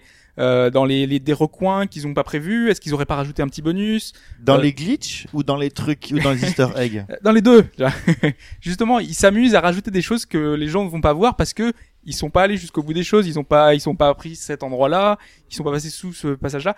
Et c'est ça qui est intéressant, moi je trouve, dans, dans tester les limites, euh, c'est aller au-delà de ce qu'ils auraient prévu à l'origine. Alors que dans un open world, limite, on t'a pro, on t'a proposé des outils et c'est à toi de te débrouiller. Et là, de moi, c'est euh, ce purement fais, expérience physique. Mais- C'est jusqu'où ira la voiture sur Oui, ce oui cela. et Est-ce que la voiture là, va plus vite que la moto ou est-ce que la moto ira plus loin? ce que tu disais par exemple, c'est que moi je sais que un truc qui m'a énormément frustré parce qu'à l'époque j'avais aucune machine qui pouvait le faire tourner, c'est quand j'ai découvert en regardant des vidéos et des gens qui m'en parlaient les capacités pures et simples de de, de simulation, pas de pas de simulation, de euh, enfin d'expérimentation de Crysis le premier du nom. Quand quelqu'un m'a dit, me rêver juste moi, pour ça. j'empile des j'empile des bouteilles de des bouteilles de gaz et des et des barils de, de pétrole et euh, je, je saute je tire dedans et je regarde jusqu'où je peux monter quoi et Crysis c'est pas vraiment un open world C'est pas le but du jeu, mais Non, mais si, c'est un open world parce que Oh, t'es sur une île oui. et tu te balades. où- il est, il est où open world Ah, Ouais, non ouais. c'est le 2 qui est pas Ouais, du tout ouais. open world Oui. oui c'est vrai pardon. Ouais, non, mais autant pour moi on est dans l'esprit, on te laisse faire ce que tu veux. Et euh, voilà, moi j'aime bien quand même. Enfin, c'est c'est les limites de tout ce qu'on a, c'est tirer sur les lampes, c'est euh, tester un peu tous les éléments du décor. C'est euh, pour rester dans c'est les limites du du, Mm. du, du moteur physique du jeu, quoi. C'est euh, bah, dans, dans Doom, Doom, Doom ou Doom 2, je sais pas lequel des deux, où tu pouvais, euh, on avait un plaisir fou avec euh, avec mon avec un pote. En fait, tu crées la zizanie dans une pièce et tu laisses les ennemis se buter entre eux. Quand t'as genre un baron de la mort, vous savez, là, les espèces de minotaures avec les énormes euh, flingues dans les c'est dans bras, le là. 2 alors. C'est dans le 2, ouais. Où euh, tu rentres, tu tires un coup, tu fais courir des petits monstres au milieu et t'as un baron de la mort qui sort dans le fond. Et toi, tu vas dans la pièce à côté, t'écoutes les... Ah euh, pendant 5 minutes, et après tu rentres. Bon, il reste le baron de la mort encore à combattre, mais euh, J'y viendrai. Chimie. Chimie. Chimie. euh, sortez vos cahiers de chimie. Euh, la question la plus basique, euh, celle qu'on interdit à tout le monde de se poser dès le plus jeune âge. jouer avec le feu? Jouer avec le feu. Est-ce que ce truc peut brûler? Et Pire, euh, pour le côté un peu bouché, bouché barbecue, est-ce que je peux brûler quelqu'un? Voilà. Donc donnez-moi un lance-flamme, donnez-moi des choses qui enflamment dans un jeu vidéo et je m'amuserai à essayer de tout brûler. Là, vous allez me rejoindre, Hobbs va me rejoindre. De l'eau, point d'interrogation. De l'électricité? Oh, euh, Claude François, si tu nous écoutes, Voilà. grand respect à toi, big up, tu es notre inspiration à tous. Euh, si je balance de la terre sur le feu, euh, est-ce que je peux écrire mon prénom avec cette essence? Est-ce que je peux euh, écrire mon prénom avec mon pipi dans la neige? Tu vois, ce genre de choses. Postal, postal. Mais, non mais vraiment. Euh, game. En parlant de pipi dans la neige, il y a vraiment un jeu qui est, si vous aimez ça, qui est, c'est euh, Pixel Junk Shooter. Oui. Il y a, en fait, tu acquiers des différents tirs et il y a un tir euh, façon magma oui. et tu t'en sers pour euh, faire fondre de la neige, mais ça ressemble exactement au pipi dans la neige. quoi. C'est, c'est magnifique l'animation. C'est, Mais moi, je passerais par exemple des heures à, à- à dessiner. essayer de voir jusqu'où ça peut aller. Mais, mais vraiment, donc de l'eau, de l'électricité. Tu- Il y a plein de petits jeux même qui existent sur mobile ou autres qui permettent justement d'expérimenter euh, avec le sable qui coule. le sable qui coule. Donc tu mets du sable, tu mets du feu. T'as Ah, fait là, tu From peux- Dust? Non, j'ai pas fait From Dust. From Dust, c'était From Dust. En gros, t'as des, t'as, t'as un certain nombre limité de ressources pour faire certains niveaux, mais passer un certain moment, c'est open bar. Moi, il y a des jeux pour lesquels je m'interdis de jouer. Par exemple, le premier jeu auquel je m'interdis de jouer à cause de tout ça, c'est Minecraft. Parce que je sais que dans Mm. Minecraft, je risque de passer un peu de temps. Bah, parle-en à Ashura. Mais, mais voilà, tu vois, donc tout- toutes ces choses où c'est vraiment fait pour, où les mecs sont. Je me dis non, c'est c'est le piège est trop. euh, Le piège est trop visible. Je, peux pense- faire. Je euh, pense que faire une dissociation quand même avec ces jeux qui te proposent euh, d'expérimenter par toi-même. Oui. Parce que c'est une volonté des développeurs de te faire expérimenter. Et des jeux dans lesquels où tu as une sorte de d'envie euh, fré- enfin, frénétique on te dit enfin c'est justement c'est pas prévu pour et tu c'est te justement dis, ça que je tu vas préfère. tester euh, en général je fais des expériences qui vont aller euh, pour tester le- les limites du monde quoi Chimie. Non, biologie, puisqu'on a fini la chimie quand même. Biologie, avec ces questions euh, basiques. Hein. Puis-je attraper cette poule? Bon. Euh... Cet animal est-il mortel? Euh, Ce garde peut-il me voir d'ici? Tu vois, Des questions assez basiques. Parfois, la réponse est drôle quand on étudie un peu l'écosystème et la vie euh, et la vie dans le jeu. Euh, Metal Gear Solid 2, pour peu que je m'en souvienne, euh, nous permet de devenir invisible à un moment donné. Quand vous avez fini le jeu plusieurs fois, vous avez un, le premier non? vous avez le il euh, me semble qu'il oui, il y a la récompense du, Ouais. du costume. du euh, costume invisible, invisible, euh, ouais. camouflage invisible. Donc, cette fameuse pièce à la fin de Metal Gear Solid 2 où vous avez 200 gardes alignés. Alors, qu'est-ce qui se passe si j'y vais et que j'en bouscule un et qui va en bousculer un autre Et bon, voilà, la PS2 RAM, hein, je vous le dis. C'est ça la surprise. si vous en souvenez pas, la PS2, là, RAM. Elle est test, à en fait, quoi. genoux. Combien de temps c'est nager un Sims?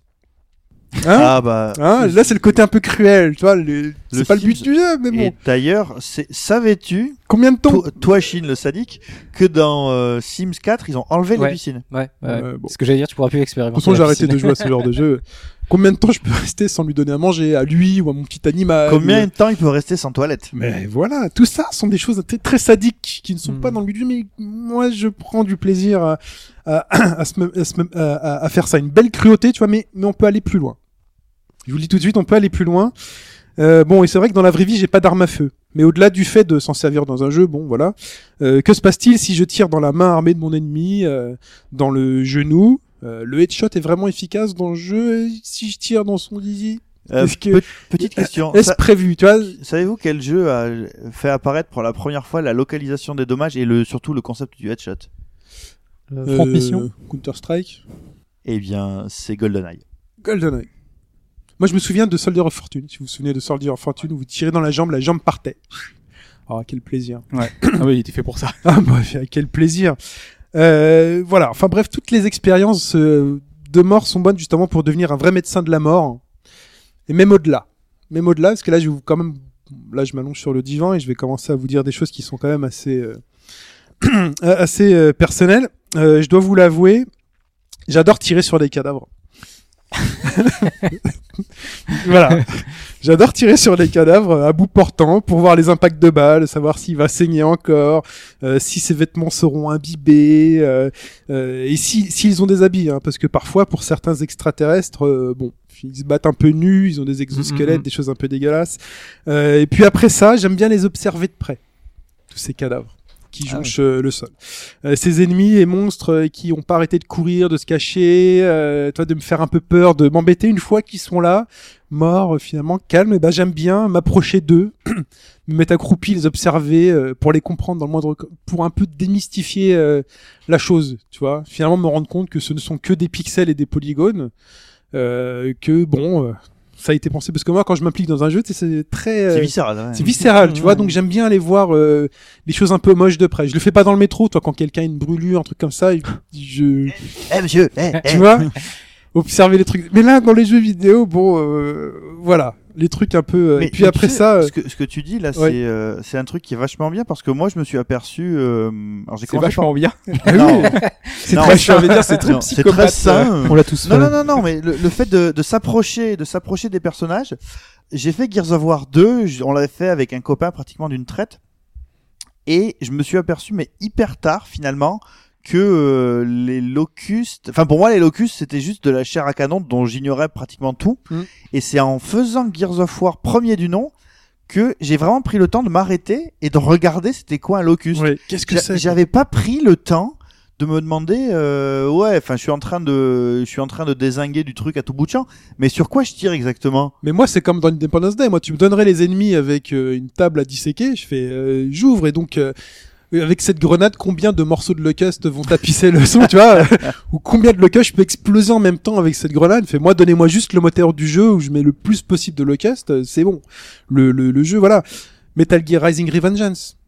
Ah, mais là, le jeu t'y pousse. Oh en là Ouais, mais c'est le jeu qui te, voilà, c'est pas, Oui, mais- c'est comme celui en fortune, tu vois, c'est pas pareil. Et qu'est-ce qui se passe si je coupe exactement à cet endroit Je vais passer des heures juste pour savoir si je- est-ce que je peux couper juste le doigt, le cerveau? ah, est-ce que c'est vraiment la même texture qui s'affiche à cet endroit ou pas? Est-ce que j'aurai la, la, la découpe de la mâchoire à cet endroit? On va espérer que Famille de France n'écoute pas. ce Tu vois, vraiment? non, mais Mais non, vraiment, j'ai ces choses-là, moi. je, je suis, enfin, je- Est-ce le- qu'il va survivre sans ses jambes? Combien de temps? Voilà. je trouve ça, je trouve ça marrant parce que Quelle du coup, euh, il, ah bah, si c'est comme dans, vous avez vu mon petit Python sacré gras là?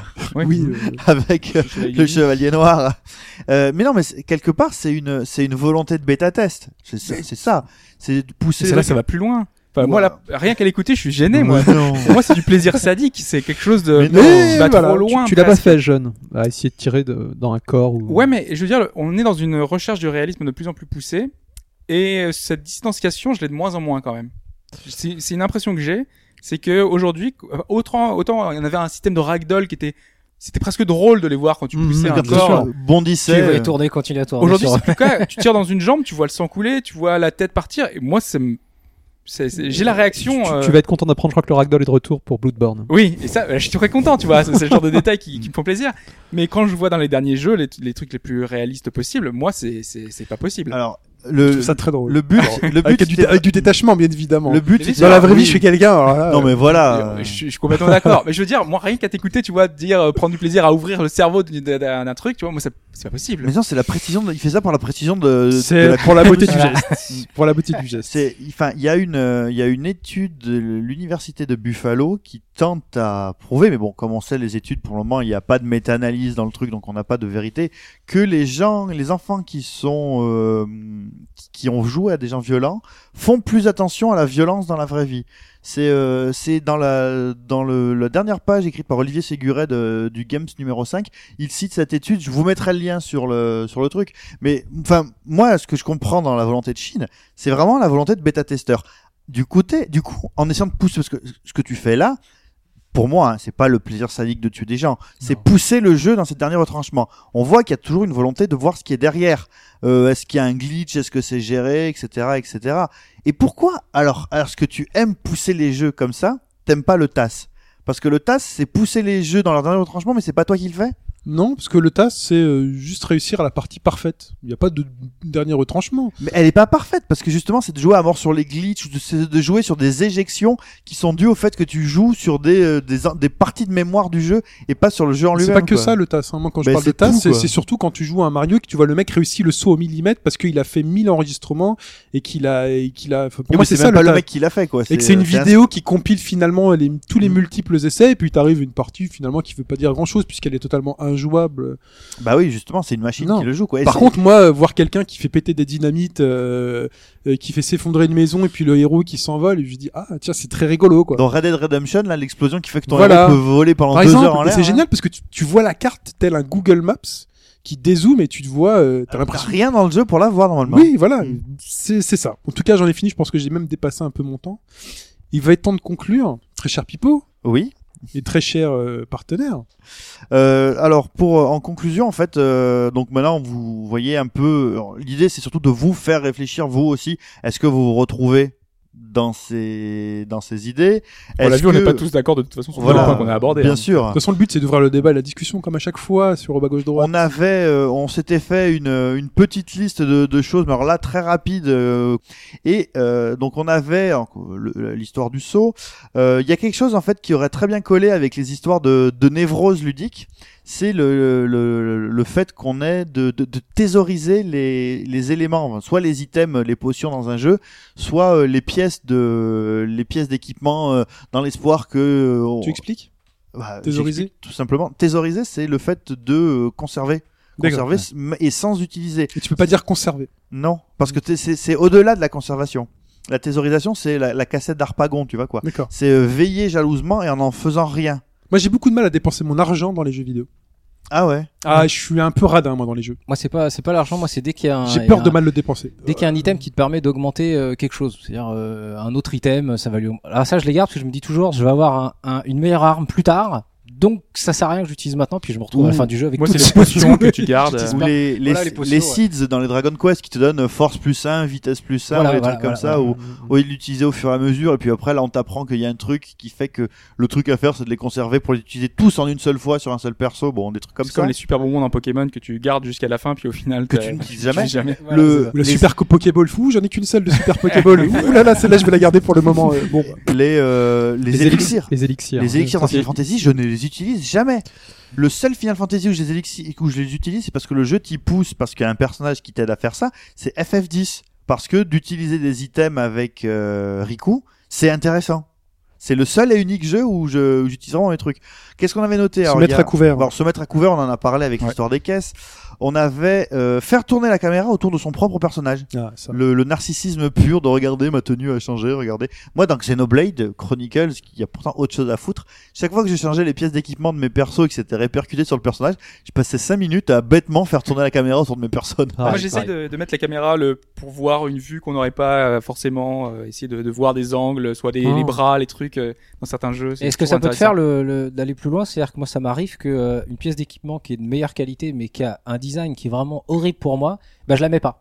Ah ouais. Je préfère me galérer avec. Moi aussi, je préfère avoir un perso ce truc stylé parce que il a un per- il est beaucoup plus classe Ça, comme ça et typique, donc euh, typique de Xenoblade, ça. hein. Ouais. par exemple. ouais, mais ouais. en fait, euh, dans Xenoblade Chron- Chronicles, au bout d'un moment, tu, tu acceptes que quoi qu'il arrive, ton personnage va ressembler à un guignol, donc euh, tu fais plus attention à Et ça. ce qui est intéressant, c'est que les, les développeurs l'ont remarqué et qu'ils ont des, sur dans certains jeux, tu peux enlever l'affichage du casque et le casque, c'était en presque, tu vois pas ton personnage, t'as ce côté, euh, je, je vois pas comment je suis, donc euh, ou des fois c'était inesthétique Mm. totalement, donc euh, on peut décocher la case et ne pas voir le casque de son personnage. Et Ah oui, dans, dans, dans Pass of Exile, pour revenir sur lui, ils ont été plus loin, c'est que tu peux acheter en fait euh, euh, un design d'équipement qui en fait va s'ajouter, va se mettre sur n'importe quel équipement que tu prends. Ah. en fait. Comme ça, Ah, le ça. design il te plaît, tu peux changer ton équipement comme tu veux et tu garderas toujours ton épée en feu parce qu'elle te plaît bien comme ça et, euh, et malgré que tu mettes n'importe quoi d'autre euh, Alors, d'autre avec. comme liste aussi, on avait le, le Z-Lock, le fameux Z-Lock euh, créé avec euh, avec Ocarina of Time et qui est devenu aussi pratiquement aussi naturel que le saut. Il y a encore des jeux qui ne l'ont pas. Mike, si tu nous écoutes encore, décidément, Mon- Monster Hunter, quoi.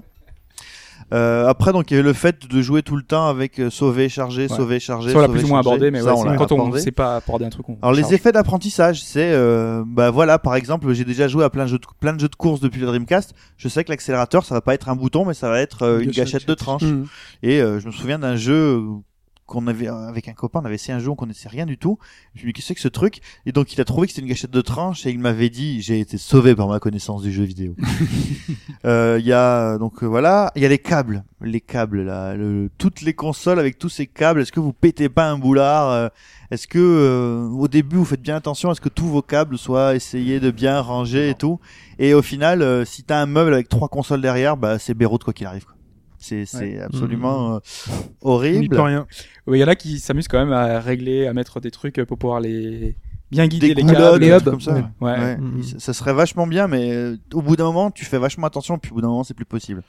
Euh, l'univers alchimique. Alors l'univers alchimique, ça va un peu avec ce qu'a dit euh, avec Shin aussi. C'est le fait que dans les jeux vidéo, finalement, euh, la physique moderne et la chimie moderne, tout le monde s'en fout un peu, en particulier dans les RPG, et que tout tourne autour en fait d'équilibre d'éléments. Euh, le feu contre l'eau ou la glace contre le feu ou etc etc Euh, par exemple si on prend bah, euh, Final Fantasy VI qui gère ça très bien ou les innate qui sont les éléments de Chrono Cross où bah, si Mm. vous faites pas attention à ça c'est même pas la peine d'espérer faire quelque chose dans Ouais. le jeu et euh, l'alchimie c'était ça c'était les quatre forces élémentaires euh, l'eau la terre le feu et l'air et le monde entier était décliné autour de ça quoi Oui. euh, voilà. Alors après, on avait aussi euh, mettre dès que possible les voix en jap, alors qu'on ne comprend absolument pas la langue. Et là, je me tourne. Hop. Ouais, non, mais c'est parce que là, il y a un travail des seiyuu derrière euh, qui fait que Mhm. il y a un. Euh, en plus, c'est les développeurs qui ont pensé le jeu comme ça, donc du coup, il y a les On vraies voix choisies. voilà. euh, On est dans On un- apprécie l'œuvre C'est- originale. Ça, je sais que c'est- très critiqué parce que c'est c'est logique, mais c'est une question de, de version originale. hein. Et Ouais. c'est Oui, pareil, bien moi, les gens qui vont au cinéma voir des films turcs, là, Winter Sleep par exemple actuellement, euh, euh, aller le voir en VO, bon, ben, peu- peu de gens, je pense, euh, comprennent le turc, mais euh, il y a un souci d'authenticité. Bien sûr. Mhm. Et après, bah alors quand même actuellement, on a quand même de très bons doublages anglais. Donc euh, quand on a le choix, euh, autant s'y faire, mais euh, Ouais, mais des fois, c'est pas, ouais, c'est pas faut- logique. Faut, faut vraiment pas jeter la pierre aux gens qui, qui Non. mettent le jeu en VO. Mais regarde, par exemple, Resident Evil, là, le premier qui avait été, qui était en anglais à l'origine. Oui, oui. Même pour les japonais, aujourd'hui, Oui. ils ont un doublage japonais. Oui, Je trouve ça aberrant. Euh, c'est des questions de moyens et j'ai l'impression qu'ils veulent. Alors c'est c'est une très bonne question parce que Parce que Le japonais colle pas l'univers du Resident Evil. Je sais pas si t'as si t'as écouté le, le dernier podcast 8 Si, justement. Voilà, tu parlais de ça. Et ils veulent justement, ils se posaient la question de savoir si est-ce que les Japonais dans ce nouveau doublage vont aller euh, euh, vers du, Parodie du, ringard un peu ouais. comme euh, l'était le, le biohazard d'ori- d'origine, Ouais. ou est-ce qu'ils vont le faire euh, euh, de la façon la plus premier degré, enfin pas premier degré parce que c'était un peu ringard, mais euh, bien fait. Enfin bon après on verra. Donc après, voilà. Après, il y a aussi la, il y avait aussi une tendance qui est euh, lutter contre l'univers capitaliste, qui consiste à appuyer frénétiquement sur les boutons pour passer les éditeurs, les trucs de tout son, démarrage. machin et tout, Ça sert à rien. mais- contre on peut, lequel on peut rien faire et t'as vous Ça. bourriner dessus. Tu dis allez, disparaît, disparaît, j'en ai Ah, mais rien tu à tentes foutre. quand même. Hein. Ah oui, les- Eh oui, voilà, tu t'appuies. Avec les trucs qu'on a tout le temps la Scaleform ou euh, sur euh, sur sur 3DS quand il y avait des, des... Avoc. Non, moi ça me permet de savoir que Cryware. est toujours vivant Cryware. les Cryware, on l'a partout. c'est ça ouais. Non mais la première fois c'est ça peut être intéressant, t'as deux trois trucs où tu dis ah tiens ça a été mais après Mais quand tu l'as lancé plein de 20 fois, tu dis ouais, ouais, c'est bon. possible. Et le dernier point dont- qu'on a légèrement abordé, c'était l'obsession des quêtes annexes parasites et la culpabilité de les laisser de côté, mais on en a déjà parlé. Donc voilà, ça c'est parmi les très nombreux points que vous pouvez euh, que vous pouvez euh, sur lesquels vous pouvez réfléchir. Et Oui, vas-y, je te laisse enchaîner, j'allais enchaîner, mais vas-y. et euh, autour de ça aussi, bah euh, il y a deux deux positions qui font que euh, ces obsessions du jeu finissent par rejaillir dans votre vie de tous les jours. Et je, voulais qu'on discute bah, là, tous ensemble autour de ça. La première, c'était euh, notre tendance naturelle à gamifier le monde, c'est-à-dire euh, à voir le monde par le biais euh, des, exemples euh, dans le jeu vidéo. Et pour moi, le premier exemple et le plus évident, et on a fait un tour de table en off, mais on peut le refaire maintenant pour en parler, c'est vous faites un déménagement. Vous faites partie de l'équipe qui met les meubles dans le dans le camion. Vous voulez optimiser la place. Et là, il y a toujours quelqu'un qui va commencer à faire. Et voilà. Tetris. Et euh, est-ce que, enfin, moi je sais pas, mais chaque moi, j'ai une obsession. Hmm. Enfin, c'est surtout quand je sors d'un Assassin's Creed, je marche dans la rue, je vois une église, un machin. je vous jure, hein, mais vraiment, je vous jure que pendant, allez, une demi seconde, j'ai le sentiment que je peux y aller. T'as vu, vraiment, j'ai le sentiment, je me dis franchement, franchement, je vois un chemin. mais il y a la place. il y a la place, ça passe. On voit les prises pour moi. Oui, mais vraiment, ouais, je les vois comme ça, je fais. pff, Je leur ai fait fastoche. tu vois. si si t'as fait Mirror's Edge, tu sers toujours le jaune. Tu dis, Ah ah, oui. Bon, le sur les rouge, trucs le jaunes. rouge, c'est le rouge. Le rouge, pardon, ouais. Jaune, c'est Uncharted. Oui. Ouais.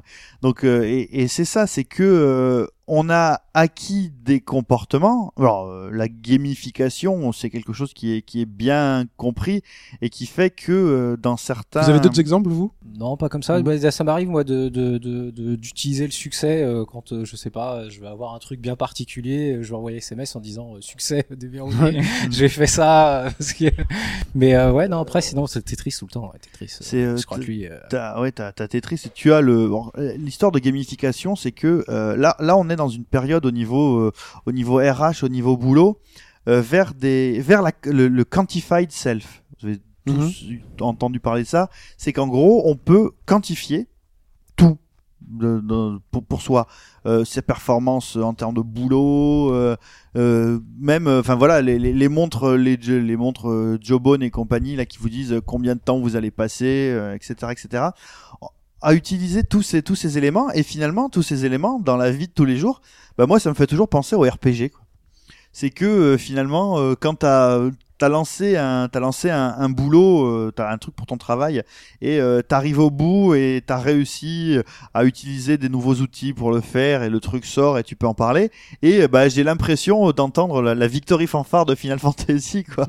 Et euh, de voir là euh, compétences acquises euh, machin ces trucs comme ça. Et la gamification c'est utilisé. C'est que euh, de plus en plus par exemple si tu si on réfléchit bien l'histoire de dans les dans les écoles de l'évaluation par compétences vous savez que maintenant normalement au collège tu ne dois plus avoir de notes au primaire c'est sûr euh, tu as l'évaluation par compétences. Et en gros, tu as euh, un flag pour chacune des compétences autour d'une leçon. C'est-à-dire que tu fais un cours sur euh, l'adjectif qualificatif, quoi. T'as pas juste euh, 19, 20 ou 3 ou ce que tu veux. C'est que toutes les compétences qui peuvent tourner autour de l'utilisation de l'adjectif qualificatif, bah tu peux avoir un flag. euh, alors je sais plus les couleurs exactement, mais je crois que c'est euh, euh, rouge, jaune, euh, rouge, jaune, vert, un truc comme ça, Mhm. quoi, genre euh, acquise en cours d'acquisition ou 1-1. À l'école maternelle, c'est comme ça sur tous les trucs. C'est acquis en cours d'acquisition ou non acquis. Voilà. Déjà. Mm. Sur toutes les. Donc voilà, il y a une. Et même, même enfin, dans, dans le monde du travail, quand on est dans évalué euh, sur euh, sur nos compétences dans certaines euh, SS2I ou Mhm. dans le monde du service, euh, on t'as quasiment une feuille de feuille qui, qui ressemble à une euh, un jeu de rôle finalement. un character sheet, quoi. Ouais ouais, où on te dit euh, donc, Compétences. t'as De toute façon, acquis t'as un truc, hein, ça, avec hein. notes. Tac, tac, Et après, euh, ça te fait une, une espèce de, je sais plus comment on appelle ça, pas de rosace, mais une, euh, Un diagramme polaire. ouais, ouais, voilà. Et puis ça te donne un petit peu les les les, les, les points où t'es faible, où t'es fort. Tu tu sais un petit peu directement en voyant ça euh, que mais ça fait tellement écho aux jeux vidéo que t'as vraiment l'impression que c'est ça quoi. Mhm. L'autre jour, j'ai testé un soft sur mon téléphone avec réveil intelligent. Et ben, je sais que cette nuit où j'ai testé, j'ai eu une nuit 88% correcte. 88%. Ah. Parce Alors. que j'ai eu du sommeil profond, tu vois, j'ai eu du machin, et là, il m'a dit 88%. C'est quoi Comment, sommeil comment euh, tu correct gères ça Comment est-ce qu'il analyse ça ça ouais. T'as un bracelet pour ça ou Non, non, j'avais le téléphone à côté. ouais. Et en fait, il, il, euh, le test te montre qu'il est capable de détecter quand euh, je bouge sur le matelas ou un truc comme ça. Ah. Donc quand je bouge pas, pour lui, c'est que je suis en sommeil endormi total. Et quand je commence à bouger, c'est que je suis dans un Hmm. sommeil plus... euh, paradoxal voilà, ou- tu vois. Et il t'explique qu'il faut trois cycles de sommeil profond dans nuit. Donc j'ai des maintenant j'ai des KPI Oh. parce qu'on appelle ça des KPI, euh, des Key euh, Performance Indicators, donc donc des indicateurs de performance clé, ouais. professionnel, donc des, des KPI. Euh, sur mon sommeil, vous avez des KPI sur votre la manière dont de, de- vous avez fait votre footing. Hein, si vous utilisez Runtastic ou euh, Ah bah Nike oui, oui, Running, de toute façon vous faites votre course et on vous dit que bah là vous avez été plus rapide, plus lent, blablabla. Donc euh, finalement tu t'as fait un, du footing, mais t'as un élément RPG, tu sais où t'es, tu reçois une alerte si euh, t'as eu un, si t'as battu ton record, ça s'envoie sur Facebook, les mecs peuvent te défier sur tes succès-là, et puis voilà. Et enfin, l'évolution ultime de ça, c'est Nintendo, parce qu'on le voit, ils vont vers quelque chose vers fait. la santé, et ils veulent un peu mélanger les deux, le le ludisme et Oui, faire du sûr. sport en s'amusant, Avec quoi. la 3DS, enfin ça. Voilà. Et ça, les, le- les, les gens qui le euh, Street Pass, avec la balance board, Ouais, je me pour reste souviens, je me souviens très bien de de Trazom qui était euh, genre le plus gros joueur de tous les temps de marche avec moi. Est-ce que vous vous souvenez de marche avec moi sur euh, Ouais, avec un, un- avec un un podomètre podomètre. Voilà Ouais. quoi. Et euh, pédomètre. il- sur DS sur DS et il avait toujours toujours Super. toujours le podomètre avec lui quoi. Et parce que ça débloquait des trucs au fur et à mesure. Bah, j'ai finalement- souvent eu mon, mon podomètre Wii U euh, avec moi. Moi, j'avais celui de Pokémon. Ah ouais Ah ouais. Souvent, je mets comme ça, hop, et je sais. euh, Moi, ma voilà, 3DS, X calories. Ma euh, 3DS, je l'ai souvent sur moi, donc euh, et c'est pour ça que la 3DS pour sur la sur est un peu mieux foutue, je dirais, au niveau bidouille que la Vita. À côté de ça, c'est que entre euh, le Street Pass et surtout le podomètre, le podomètre, c'est je trouve ça vraiment. Mais le podomètre Wii U, vraiment, il te quoi. fixe un objectif. Hein. Ah ouais. Tu sais à la fin de la journée si t'as atteint ton objectif de pas euh, et tout. De, de- de- Il faut utiliser quoi pour le podomètre Wii U? Enfin, il y a quoi T'as un. Oui, Wii Fit You. Et c'est un petit, petit truc que tu mets à la ceinture que t'achètes. D'accord. Ah, ok. qui coûte 10 Oh, C'est un truc en plus, ouais, je pensais que c'était Oui. euh, par Non, défaut. non, c'est Ah, un je truc savais en pas plus. que T'as Wi-Fi You Ouais. D'accord. Je l'ai eu gratuit, je sais pas, j'ai pas Ah compris, oui. je l'ai jamais payé. C'était en démo et c'est toujours un truc promo Oui, qui mais le, fonctionne. le podomètre, tu le sors d'où le podomètre Ouais, Ah, je l'ai acheté. tu Voilà. Ah oui, d'accord. Ah oui, là, tu je l'ai acheté. Ah. disais, moi, je pensais que tu l'avais avec la non, non, c'est console. pour aller Parce avec. que Wi-Fi You, je l'ai gratos moi aussi, mais j'ai pas Ouais, de podomètre. voilà. ouais. Non, un podomètre, c'est automatiquement, oui, effectivement. Et le podomètre, ce qui était dommage, c'est que moi j'avais eu l'espoir qu'à un moment qu'il soit complété avec la 3DS, parce que moi j'ai la XL, et la XL à transporter au quotidien, Ouais, euh, c'est pas possible. Donc je m'étais dit peut-être vous pourrez sortir un petit podomètre, comme idée. ça on la Enfin, en branche tout cas, et puis on récupère, euh, on récupère. Dans la vie de tous les jours, on a tous ces éléments qui nous font penser à du jeu vidéo aussi bien dans nos pensées que finalement la manière dont, euh, Mm. dont on interagit, dont on se qualifie euh, socialement. Ça a créé une, une symbiose, je dirais, un continuum entre les deux, quoi. On arrive au bout du podcast? On arrive au bout, on arrive au bout du podcast avec bah, le dernier point euh, pour conclure, et je pense qu'on pourra, on en discutera un tout petit peu, mais on pourrait s'arrêter là. C'est surtout notre euh, notre capacité à, enfin, on est ici, on vous parle de jeux vidéo parce que on est fan de jeux vidéo et que ça peut pas rester à l'intérieur de nous. Faut absolument que ça sorte. C'est euh, c'est comme quand on demandait à Sartre pourquoi Sartre écrit, il disait pour moi l'écriture c'est une pathologie. Je ne peux pas ne pas écrire Mhm. j'écris parce que si j'écris pas je meurs quoi c'est euh, et euh, moi j'ai tendance à croire que euh, même si je ne suis pas encore Jean-Paul Sartre euh, c'est ça enfin le, le- le cheminement a fait que on est arrivé aujourd'hui là où on vous parle de ça je, je pouvais c'était pas possible qu'à un moment donné de l'histoire ça sorte pas et qu'on se mette pas là en plus tous ensemble à pouvoir en parler je veux dire c'est Hobbes qui nous a donné la possibilité de faire ça de manière euh, régulière, euh, carrée, avec du matos, etc., etc. Mais pour autant, si on n'avait pas eu ça, je crois que tu, enfin, je, je ne, je, je ne conçois pas. autre, on y on sera arrivé. Voilà, je ne conçois pas qu'on soit joueur et qu'on ne soit pas euh, et qu'on ne parle pas de ça. Voilà, c'est, c'est, y a- je sais pas, il y a peut-être des passions, des, il y a des maintenant, passions. Quasiment tout le monde a un blog, euh, Ben- commente sur les forums, tout le monde y va de son avis sur tel jeu, ceci, cela. Donc oui, mais c'est puis quelque chose avec- de naturel. et quand tu vois quand tu vois l'intérêt enfin quand on était petit ça allait pas plus tu vois de- dans la cour de récré en mec disant Eh, moi j'ai débloqué Mm. ce niveau puis il y avait toujours le mytho qui disait ouais mais en fait il y a un niveau machin là il faut faire un truc super Mm. compliqué pour l'avoir et tout le niveau qui n'existait pas évidemment Moi, j'ai eu Mew.